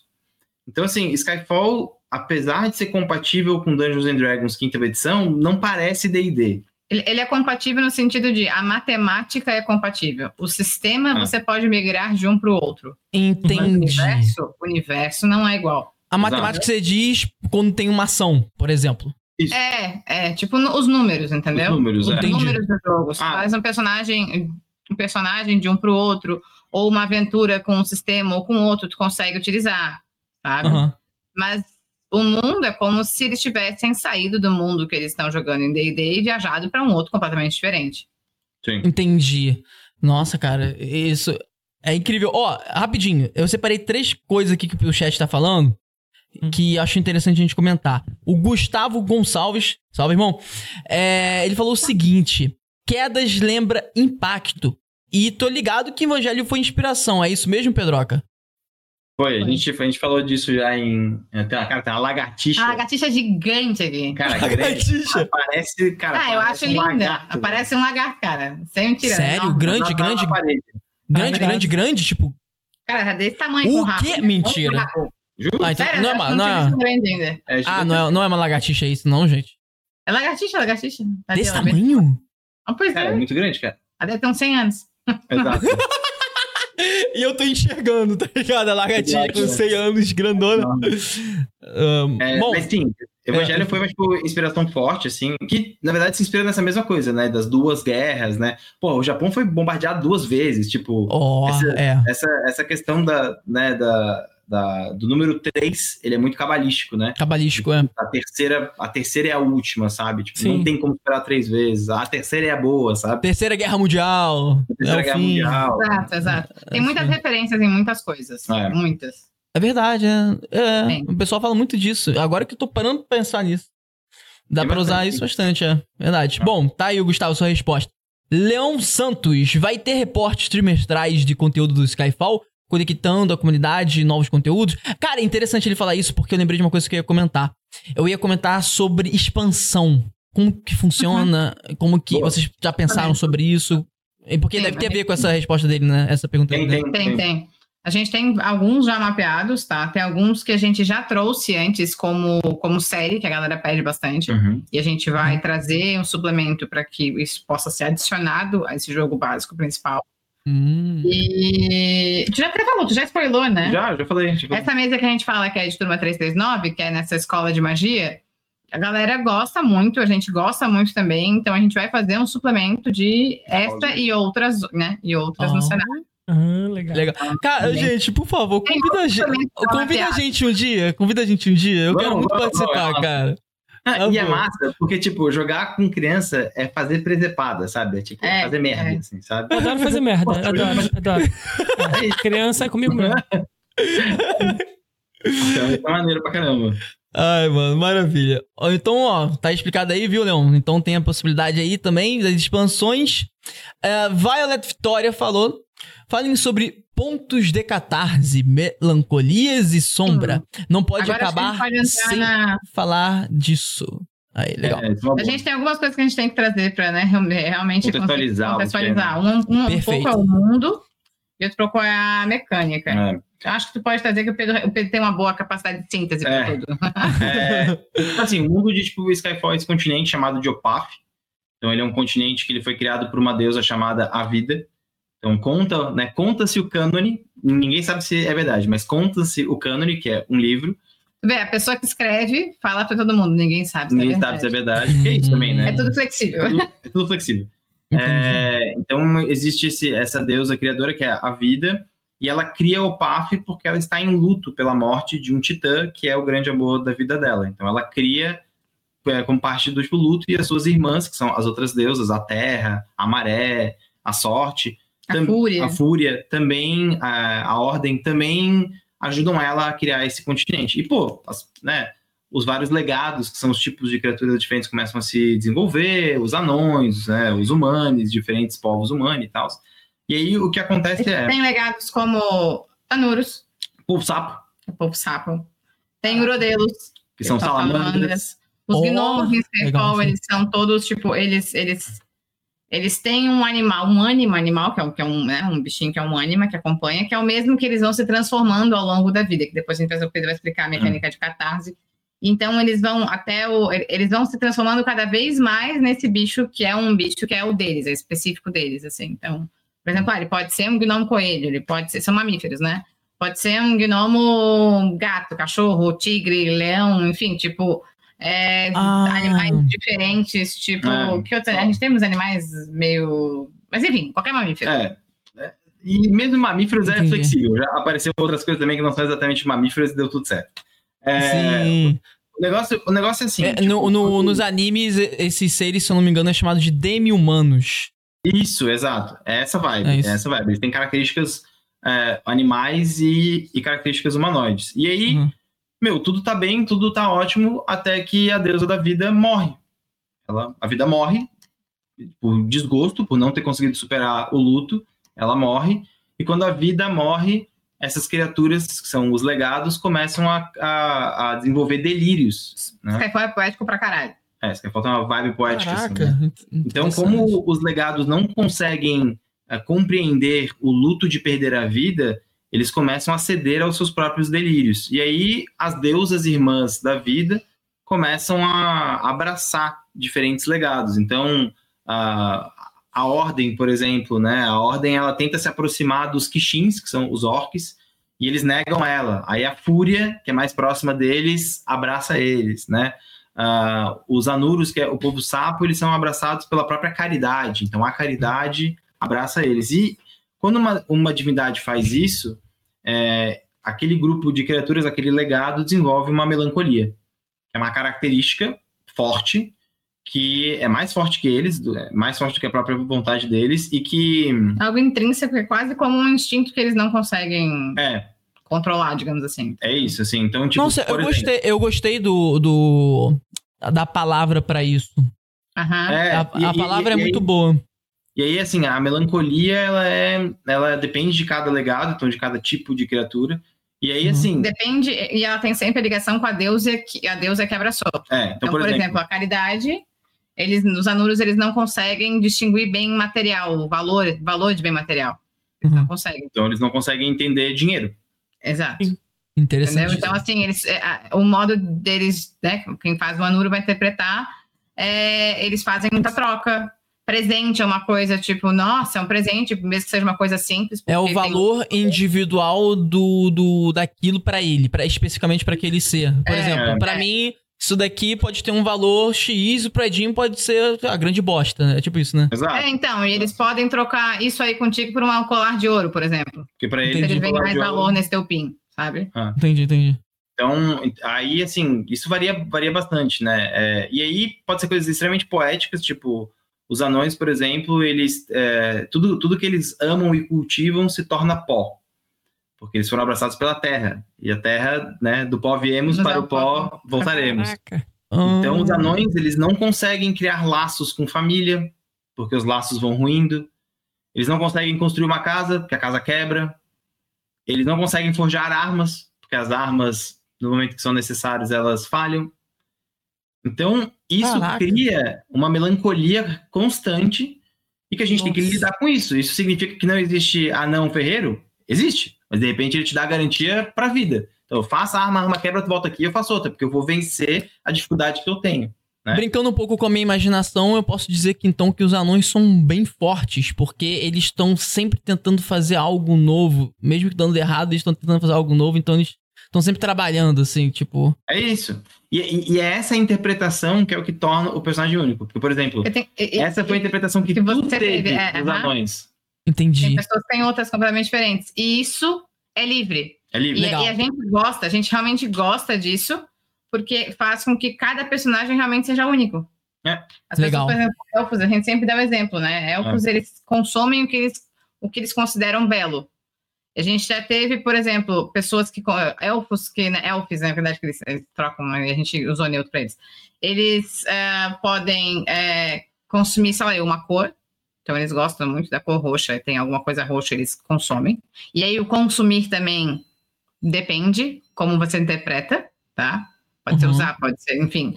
E, e, tem, e teve caso também que foi de consumir o último suspiro de vida de alguém, entendeu? Então tem. Nossa. São coisas bem diferentes, sabe? Né, dia, dia, diametralmente opostas, assim. Então, esse nível de poetismo, ele tá dentro de, tipo, Skyfall, mas o que que acontece? Que é o, o, o, como que o mundo se desenvolve a partir disso? A melancolia é estabelecida em cada legado, em cada tipo de todos criatura. Eles têm, todos eles têm mas não é o fim do mundo. Né? Não, mas tem que dar um exemplo também, porque ao mesmo tempo que ele é poético, ele é cômico. Ah, sim, isso é verdade. A gente tem, que, assim, ele, Skyfall é ancorado em tragédia grega. Esse é, esse é o mote principal de tipo, Skyfall. Ele é ancorado enquanto tema em, isso, em tragédia isso do background de teatro do Pedro. É. Ah, Pedro tá. é nada em teatro, realmente, tá. né? Então... E como que aconteciam as tragédias gregas na Grécia? Tu ia assistir uma tragédia, tu ia assistir três peças essa coisa que a gente tem de uma trilogia vem dos gregos, né? Eles que foram os primeiros ah, a fazer a trilogia. Legal. Entre cada episódio da tipo, trilogia tinha uma comédia. E geralmente era uma comédia pastelão. Pastelãozaço, assim, tipo... É, eu, eu me recordo, por exemplo, você vai ver o filme Roma, esses filmes assim, tem umas cenas de teatrais que é bem Tipo, é isso, o pessoal é pra caralho bebendo, só que coisa boa. É, exatamente, exatamente. E esse, e esse humor ele sempre foi muito presente pra tragédia existir para existir o, o, drama, a pessoa tem que estar tá desarmada, né? Ela não pode estar tensa, ela tem que estar desarmada. Entendi. Então, em Skyfall tem várias melancolias que são cômicas. Tipo, os pequeninos, né? Os halflings, eles não conseguem abrir portas pelo lado de dentro. Se uma porta se fecha, eles, Parece- eles, não, eles não conseguem. Ela abrir. simplesmente deixa de existir pra ele, entendeu? Caraca! E isso gera cenas cômicas. Tipo, você esquece um, um pequenino dentro, dentro da casa e ele, meu, acabou. Puta, minha vida acabou, é isso. É, fazer o quê? A vida tem dessas, tá ligado? Tipo, vou começar a montar acampamento aqui mesmo, ver se eu consigo cozinhar alguma coisa, ver se eu mando uma carta pra alguém por, pela uma janela tá, tá fechada, acabou. Então, assim, isso, isso gera coisas absurdas, né? Tipo, os sanguí, que são os vampiros, precisam de permissão pra entrar em lugares. Então, direto, tu tá numa dungeon, aí tu vai pra próxima sala, abre o combate, e vocês esqueceram o vampiro três salas atrás. Caraca, que loucura! Caraca, mano. E ao mesmo tempo, a melancolia deles é persona não grata. Então, é essa coisa de não conseguir entrar. E também a gente desdobra isso para a forma mais poética. Às vezes ele não conseguir participar da vida de alguém sem que a pessoa realmente convide, sabe? Uhum. Ele não vai. Às vezes, é- às vezes a gente desdobra isso para relações interpessoais também, sabe? É. Então, às vezes ele quer ajudar, mas ele não consegue ajudar. Porque você não chamou, não pediu ajuda dele, entendeu? Então, tem isso também, sabe? Tem essa questão de participar daquela. Tem desdobramento. Tem- então, É, é- tem essa, daí de, é, essa daí de ajudar porque não pediu ajuda é bem europeu, né? tipo. É bem europeu, é isso, é é, europeu. tipo. E a Pô, gente. Você podia me ajudar aqui? Posso? Ué, porque você não vem, é porque você não pediu? É, tipo. Eu, posso, Afinal de né? contas, eles são vampiros. Eles são né? vampiros, Vem da Europa. A gente, a gente é, pensou o seguinte: pô, essas melancolias elas são legais, tipo, gera cena legal, mas o jogador só vai usar isso se ele tiver alguma vantagem. Essa é a verdade. Hum. Então, o que a gente fez? A gente criou uma mecânica E chamada. também, também, antes da vantagem, também, isso, isso gera alguns impulsionamentos de interpretação nas cenas. É. Então, às vezes, está tudo rodando normalmente, normalmente, beleza, daí a gente lembra, putz, o pequenino ficou para fora. Então, isso, isso Cria um impulsiona, problema. cria um problema que não existia, que não é um problema grande, que é um problema que ele vai estar acostumado a lidar na vida dele toda, enquanto personagem, mas que impulsiona a narrativa para frente, a gente sempre fala. É. Então, ah, não, não fica parado. Tipo, Então, tem mecânicas para a narrativa não cair numa mesmice, não ficar parada, não Hum, travar. Isso é muito bom. tem uma cena Muito que pra mim é muito, é muito legal. Uma mesa que a gente. Obrigada, a jogou. gente também acha que Eu também acho. Ela que criou essa, cara, tá ligado? Tipo, Tem uma, caraca, vou ler. Tem uma cena que pra mim é muito, é muito isso, assim. Tipo, os caras estavam com uma. é, eles estavam fugindo e eles estavam na carroça deles. E eles estavam sendo Aham. perseguidos. Eles conseguiram despistar e falaram, cara, vamos nos livrar dessa carroça. Porque aí a gente vai pra outro lugar e os caras não vão perder a gente. Aí eles viram um desfiladeiro. Eles, meu, vamos jogar a carroça no desfiladeiro. Fechou, resolvido. A gente pega, entra na tipo, floresta e tudo, não, beleza, beleza, não sei o que, sei lá. Quando a carroça tava indo, estavam os três jogadores parados olhando e eles se lembraram que um quarto jogador era um pequenino. Que ficava dentro da carroça, Caraca! ficava dentro da carroça arrumando os itens. E aí, uma cena que era uma cena, é, né, não ia demorar na narrativa, virou uma cena interessante, que eles Uhum. laçaram a carroça com ela em, em movimento, tentaram segurar ela, botaram, amarraram o cavalo pro cavalo correr, o pequenino lá de dentro correndo, gritando, tipo, acabou o meu mundo, tipo, é isso, tá ligado? Ele já, ele já tinha aceitado que o mundo tinha, tipo, acabado pra ele. Então, assim, é, foi uma coisa boba, tipo, esquecemos o cara dentro do, do rolê, e não é só esquecemos, ele não conseguia sair. Se ele morresse naquela cena, ele ia morrer pela própria melancolia dele. O que é comum em Gente. tipo, OPAF, né? Tipo, ah, o que, que aconteceu PAF é o continente. É, o continente. continente. É. Tem outros que a gente ainda não está trazendo, mas deste em questão é. E aí, legal isso, hein? É legal, é legal. E aí, o... isso é uma coisa recorrente em tipo, Skyfall, que o cara foi vítima da própria melancolia, sabe? Ele, ah, o que, que aconteceu com fulano de, de tal? Cara, ele perdeu a família inteira dele, ele tentou ser um, um artesão e não conseguiu, morreu de fome, Caraca, cara. sabe? E aí, tipo, isso é normal, sabe? Isso, Sim. isso gera tragédia, isso gera uma tensão pra cena, sabe? Uhum. Então a gente tentou criar mecânicas que comunicassem com isso, né? Então quando o cara interpreta a melancolia, ele ganha um ponto de catarse, que é um dado de seis faces que ele pode usar em qualquer teste dele para poder aumentar o resultado. Uhum. Então isso também permite que o cara faça coisas que ele não conseguiria no- normalmente, tipo, meu, para acertar esse, sei lá, para acertar esse monstro você precisa de 25. E você joga um D20 mais quatro. Tipo, não tem Não, como. é. Aí ele, não, mas eu tenho três pontos de catarse. E Ah, eu e tenho, um- também posso te dar. E a Silvia tem e pode te dar. Então tu vai fazer Ah, uma coisa interessante. impossível, tipo, saltar com um machado pra poder atacar um gigante de pedra. E tu tem dados de catarse pra te ajudar a fazer essa, essa cena épica. Nossa. Provavelmente morrer depois. É você, muito falou, comum- você falou uma cena. Calma aí, calma, você falou uma cena interessante. Você, caraca, eu imaginei a seguinte situação. Porque, tipo assim, se você tem 24 dados, é, números pra tirar no dado, no caso, né? E você tem que tirar 25, mas a Silvia pode te ajudar e a sua ação é pular e atacar com o machado, no caso, ela poderia te impulsionar pra cima pra você pular. É, seria essa a situação. É isso. Isso. Entendi. Uhum. Legal, porque ela usaria a tarde força dela, né? O teste da força, no caso, né? Não, mas é que tá. Mas é, é, é catarse, um dado. É um dado. Se é catarse, ela É um dado do seu espaço. É um D6. Você não precisa fazer Hum. nenhum teste.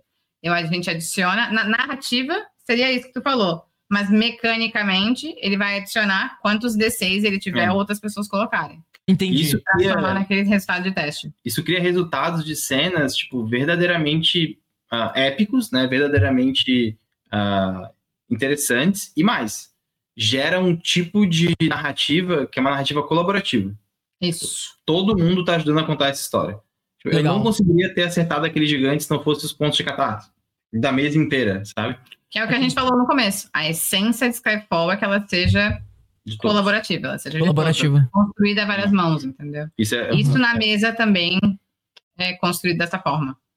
Nossa. E aí, Aí, assim, beleza. Aí a gente. é, último ponto principal sobre o cenário, agora poder fechar o cenário. Então, Uhum. é, quando começaram a cair essas ilhas, caíram sem aviso nenhum. Elas começaram a cair e as pessoas descobriram nessas ilhas um minério chamado Ethereum, a Ethereum, que é um minério mágico que ele é. Ele, ele, ele só é encontrado nessas quedas, Uhum. nessas ilhas, Então, só é. Fica aí um grande porquê, Porque, como, né? quando. Elas vêm do mesmo lugar, por isso que tem esse mesmo. Porque também faz parte do cenário para ser jogável e ter história, é ter muitas perguntas sem resposta. Porque na tua mesa, talvez a resposta seja uma, na dedinha é outra, na da Silvia é outra. A- até porque, na vida real, nós temos muitas perguntas sem resposta. Exato. Verdade. Se a gente tivesse a resposta de tudo, a gente já tava sem fazer nada. Já Exato. volto. Exatamente. Não. E aí, é, aí assim, é, finaliza esse esse, é, esse, esse, esse, esse setting, né? Essa, esse movimento com a necessidade de pegar Ethereum. Descobre-se que Ethereum é o que permite que, que permite que, a- que exista é, em- desenvolvimento mágico, né? E, e aí o mundo evolui muito, assim, né? O mundo evolui muito por conta Só disso. um minutinho, rapidinho. Então a gente tem esse, é, esse momento que a gente chama de a era das quedas, que é quando começa a acontecer muitas quedas diferentes. Aham. E, e culmina finalmente com uma- um, assim, um acontecimento que foi um pouco antes, enfim, mas que dá esse laço final, que é a saída da sombra, né? Existe, existia um vulcão chamado Tief, e de dentro desse vulcão sai uma entidade chamada Sombra, que ela é capaz de sussurrar no ouvido das, das, das, das pessoas e oferecer trocas, né? Ela oferece um pedaço da... Ela Surgiu logo depois poder. que as ilhas caíram? Foi antes. É, foi antes, foi foi antes. Antes. Ah. É, quando, ah, quando você tá num momento de grande desespero, você escuta uma doce voz no seu ouvido. É sempre assim que a gente É sempre assim, é sempre uma doce voz no seu, no seu ouvido, que te permite, por exemplo, refazer um teste. Então, puta, você falhou. Você disparou a flecha, você precisava acertar aquele cara no cavalo, ele tá escapando, e você vai errar essa flecha. Narrativamente é como se, O tipo, tempo o tempo parasse, tu vê que a flecha tá indo errada e tu fala, putz, ferrou. Entendi. Como é que eu posso fazer? E aí ela dá aquele empurrãozinho pra mudar alguma coisa. Redirecionar. fazer o E- cavalo tropeçar. Mas, mas como que entra dentro da narrativa esse momento? Tipo, é aleatório? Então, o, o mestre pode propor, tipo, Uhum. cara, 16 não pega. E aí tu fica, puta que merda. Mas você escuta uma doce voz no teu, no teu Ah, ouvido. entendi. Ou o próprio jogador. Ou o próprio jogador fala, Eu vou chamar cara, a eu vou sombra." chamar a sombra. Porque tu consegue convocar ela. Só que Mas tem, que é tem, um, tem um limite, tem um requisito mínimo, né? Você tem cinco pontos de sombra. E se você gastar três pontos, quando você vai recuperar a vida, você só recupera metade. Então tu recupera muito menos ponto de de vida. E quando você gastar o último ponto de sombra, você não recupera a vida com magia. Ah, porra, E- é perigoso, hein? Depois que, você- depois que tu morre, tu vira um. Tu não vai pro local que você iria. Pra, pra pós-vida, né? Após vida. Você vira um eco da sombra. É. Então, a tua alma vai ser controlada pela sombra. Não parece bom, né? Não parece É bom. sombra- gente nunca jogou uma mesa de pós-vida pra realmente mostrar como é que é. É. mas, Assim, Mas, né? A sombra A gente diminui mostrou também. já um né? eco é, aparecendo. mostrar um eco aparecendo. Teve um jogador que gastou todos os pontos de sombra dele, ele morreu. Aham. E Ele apareceu em ele outra apareceu em temporada. outra temporada, tipo, dois anos depois. Caraca! Com o jogador que tinha aquele personagem na mesa. Tava, né? Gente, Tava. Tava. O Zeva tava na mesa. Foi muito louco, assim. Foi, foi uma experiência muito, muito maluca, assim. aham. E, e aí, assim, então, uh, Skyfall é esse jogo sobre tragédia, mas é um jogo sobre heroísmo, né? Os personagens fazem muitos efeitos maravilhosos. Então, além de escolher o seu legado, você escolhe uma das classes, são três classes. Pode Uhum. ser combatente, especialista ou ocultista. Então, combatente usa armas diferentes. Simples assim. Sim, é simples assim. Quer dar porrada? Combatente.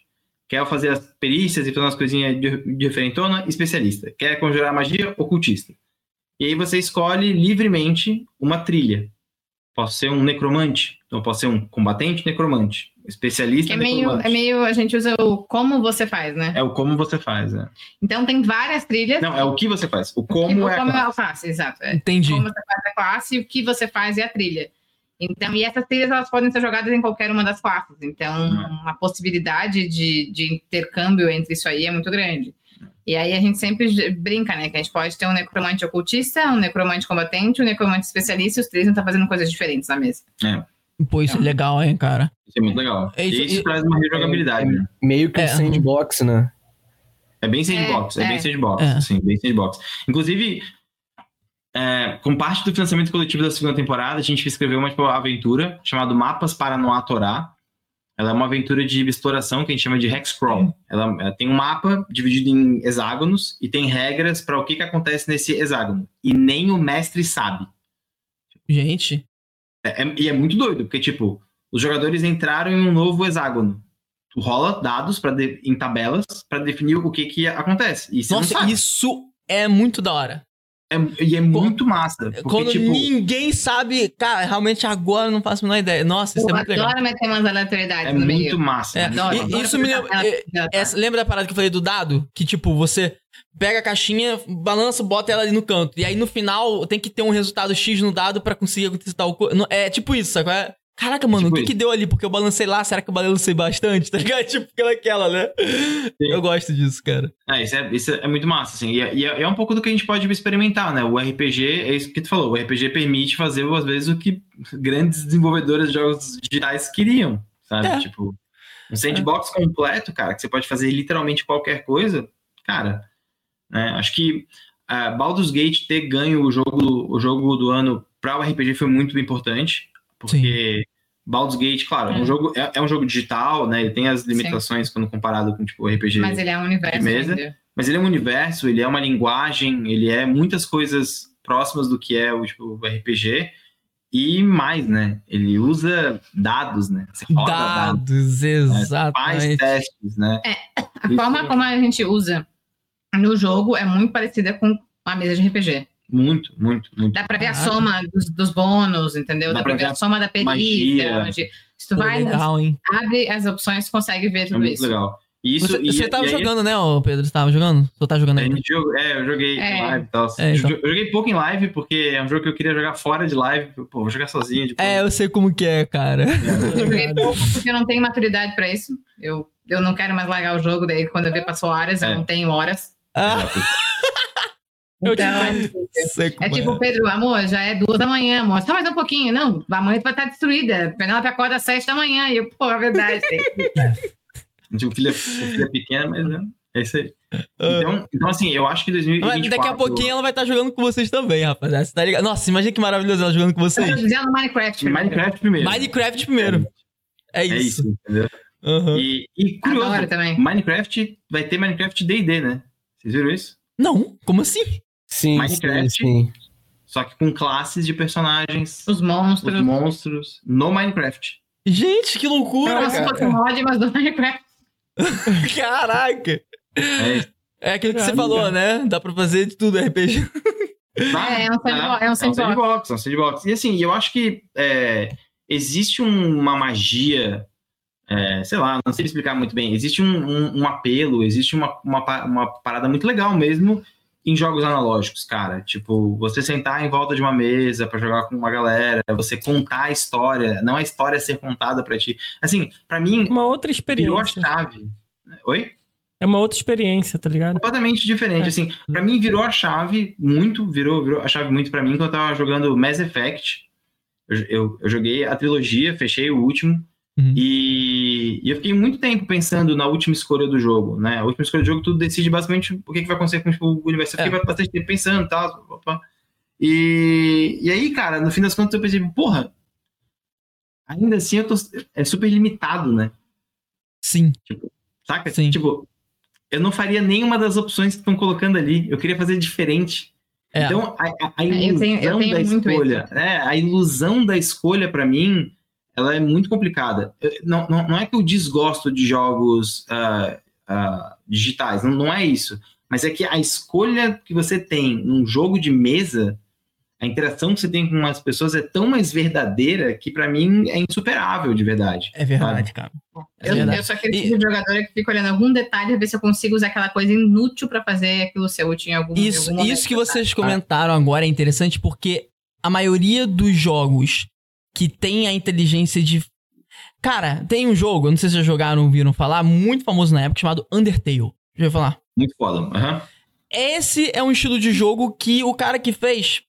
Ó, o, o personagem vai te guiar para você ir pra frente.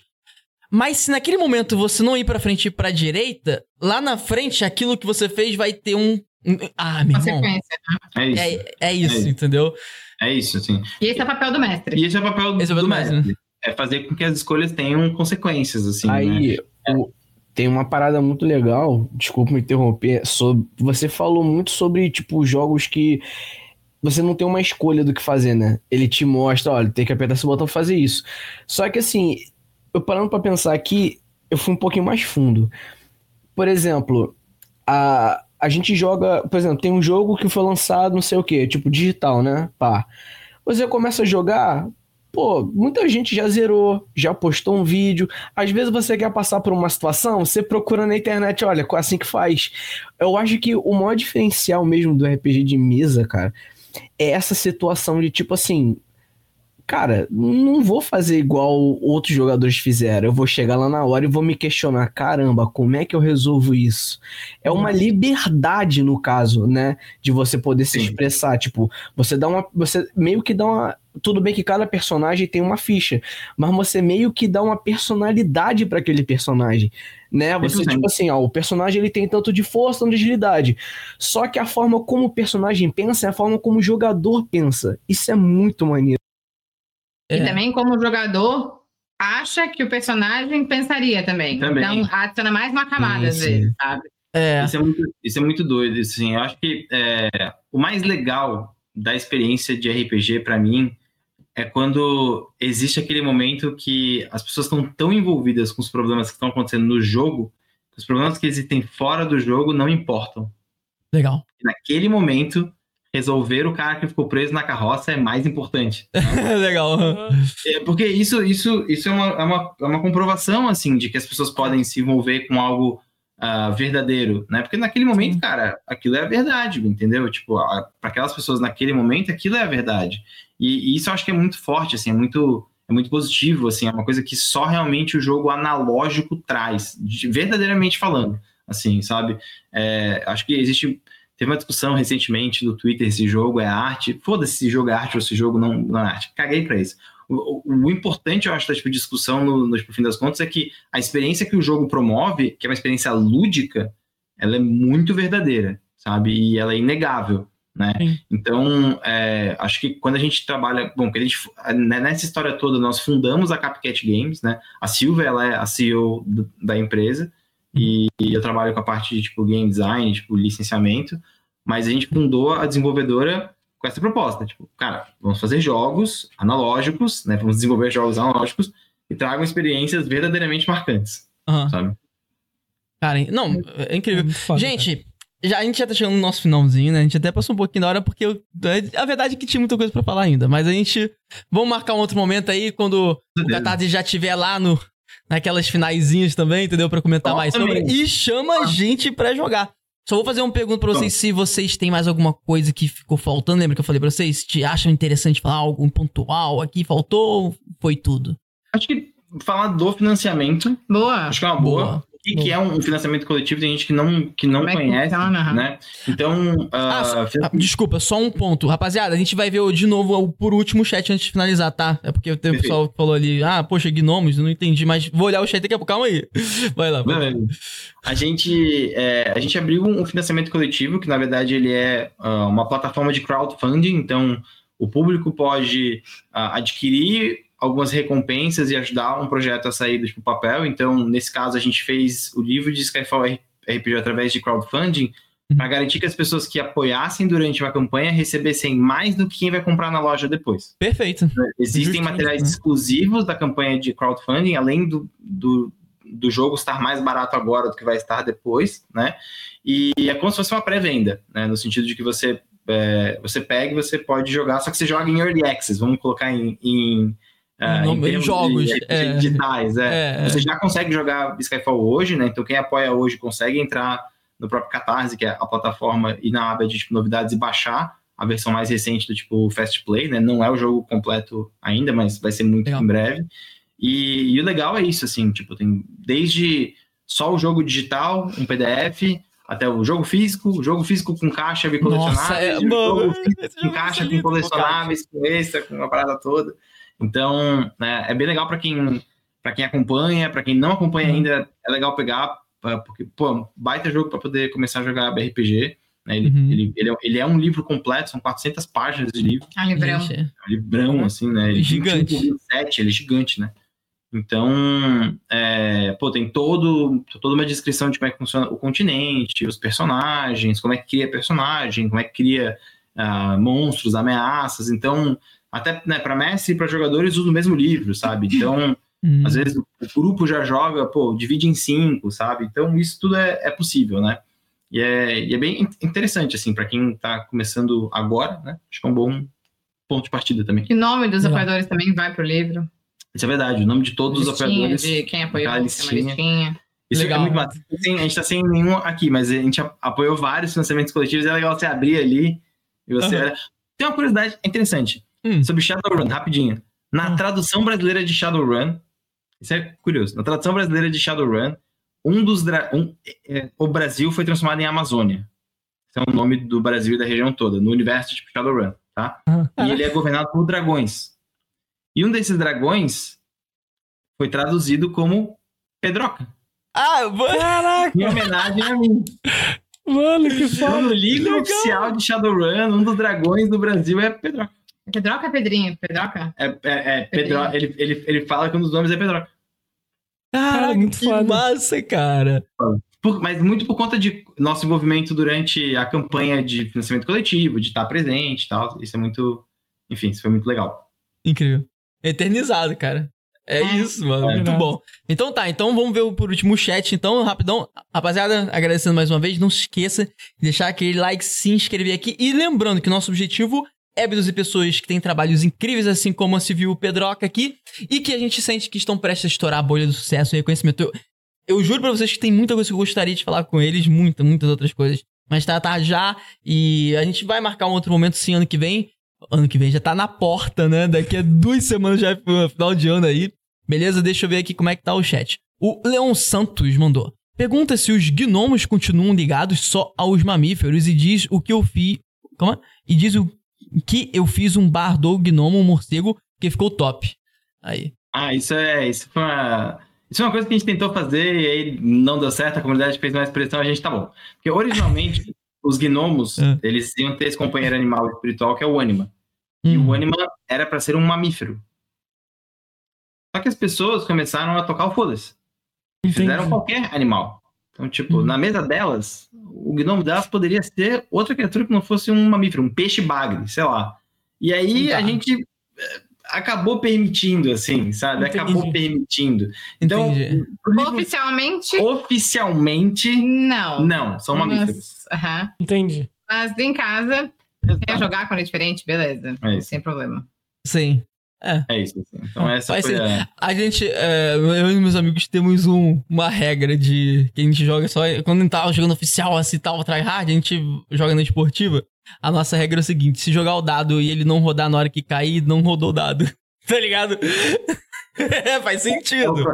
É isso, é a regra da casa. Se caiu fora, não vale. Não, é, não eu vale. Tenho regra, eu tenho uma regra diferente que eu, que eu peguei no pé desses dias. Ah. Quando tu joga na, bandejinha, no Death Trace, ele cai no beleza, se cai tranquilo, normal. Se ele cai fora e o resultado falhou, não valeu. se cai fora e, e, e, foi um sucesso, aí valeu. Perfeito. Esse é muito bom também. Caraca, esse é muito bom, cara. A gente faz isso, mas quando cai da mesa. É bem mais, tipo, tem que cair da mesa. Ah, não, caiu da mesa. Aí a gente vai pegar. Na hora que pega, é muito engraçado, porque pega assim, ah, que deu o quê? Ah, não, não valeu não. Aí quando é, quando é ok, a gente sabe, né? Aí quanto deu? Ah, não, aqui ó, deu seis. Ah, ah, e montes, né? É, não, vai dessa.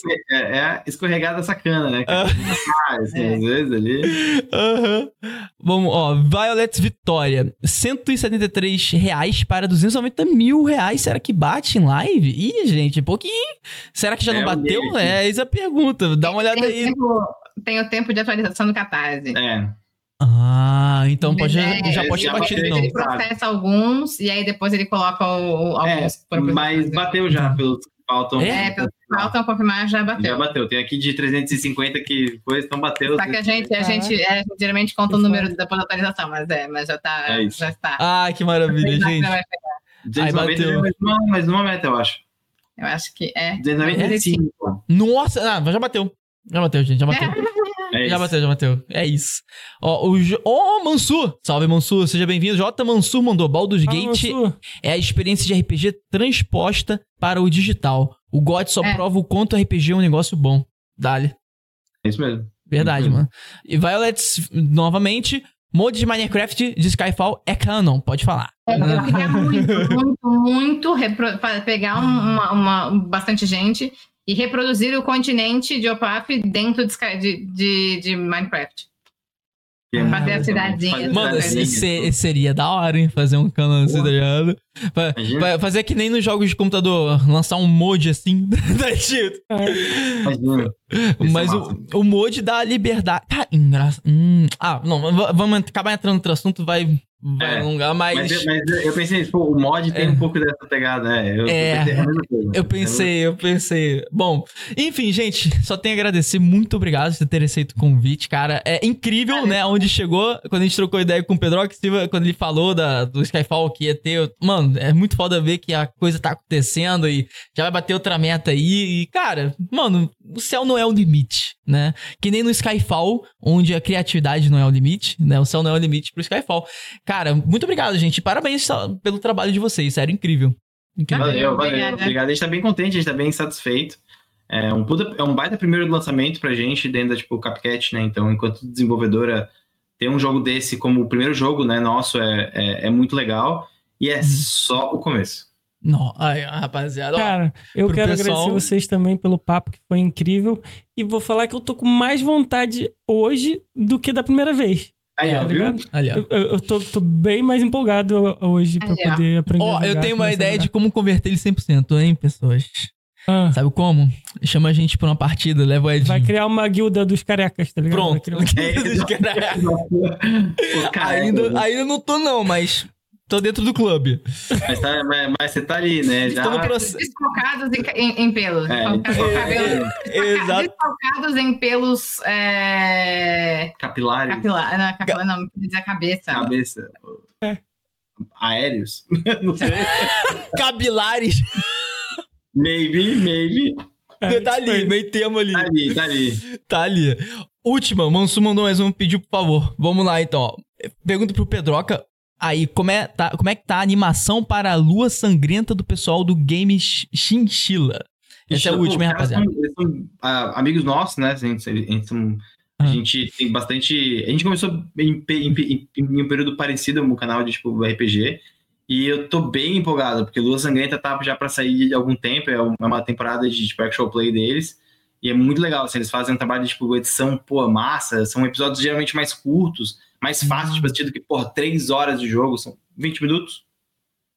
Então, é, mais Tá. palatável, sabe? Tipo, Uhum. então isso é muito legal, assim, sabe? Acho que eles tiveram uma, ah, uma sacada de, tipo, storytelling muito massa. Eu tô empolgado, cara. Eu tô curioso pra saber o que eles vão fazer, de verdade. Olha, eu juro pra você que eu ia perguntar mais sobre, mas a gente vai prolongar e eu vou pesquisar depois. Ou às vezes chama eles pro podcast. é, cara, pô, interessante, É hein, legal, cara. cara. Pô, é legal. legal, cara. Tem uma história massa, cara. Quero Bem mesmo, quero mesmo. Vou, até, vou anotar aqui, mano. Até É, uma bom. Muito Vamos bom. fazer isso aí acontecer. Bom, muito obrigado, viu, Pedroca e Silvia. Só fica com a gente até a gente finalizar aqui no ao vivo, beleza? Beleza. Claro, com certeza. A todos os tripulantes que estavam assistindo e ouvindo esse episódio, espero que tenham curtido. Não se esqueça que aqui nosso objetivo é abduzir pessoas que têm trabalhos incríveis e que estão próximas a estourar a bolha do sucesso e reconhecimento. E assim, ele tá estourando uma, tá estourando outra. A gente vai trocando ideia. O pessoal vai falando, pô, conversou com o Pedroca antes dele lançar o jogo. Ih, conversou com o Pedroca. Mano, daqui a pouco a gente vai trocar ideia com ele. Ele vai ter lançado um jogo digital exatamente igual o, o clássico. Mano, não é, não é impossível não, tá? Ainda mais com IA por aí, imagina só. Com IA, filho, as paradas acontecem. Só toma cuidado pra Skynet não surgir. Aí ferrou. Entendeu? Mas é isso, tripulante. Não se esqueça de deixar aquele like, seguir aí, ó, nossas redes sociais e também apoiar o projeto aí também do lançamento do jogo base do Skyfall. O link tá aqui, tudo na descrição. Segue a nave, apoia o projeto e acompanha o último episódio de semana que vem, um episódio muito especial. Inclusive, só fazendo um jabazinho do último do episódio, último, penúltimo episódio do ano, porque a gente vai ter um último do ano, também muito especial, mas a gente não vai falar nada porque é surpresa. Mas o episódio da semana que vem é um episódio onde vai ser temático. E o tema do episódio da semana que vem vai ser a- o limite do humor e censura. E a gente tá trazendo duas pessoas, dois influenciadores que já foram censurados três vezes cada um. Cara, eles. Mano, teve um que perdeu um canal de 800 mil. Por censura. E aí ele subiu de novo o canal, o público dele é fiel. E aí cresceu pra 300 mil foi censurado de novo. E aí ele perdeu de novo. E aí ele subiu de novo e agora tá com o terceiro canal. Assim, doideira. A gente ia chamar três. Que um deles é o Gabriel do Olhar Sobre Rodas, que ele é humorista cadeirante. E ele também já foi censurado, mas eu acho que o fator dele ser cadeirante, ele nunca perdeu um canal, tá ligado? Ele disse que já chegou a, a levar denúncias e ali. entendeu? Ele é uma pessoa muito, muito humilde. Vai ser um papo interessante. A gente vai falar sobre muitas coisas que aconteceram esse ano e sobre essas questões, tá? Sensíveis. Então vai ser uma conversa bem louca, tá bom? Compareça semana que vem. Uma boa noite, um bom descanso pra todo mundo e até a próxima. E tchau.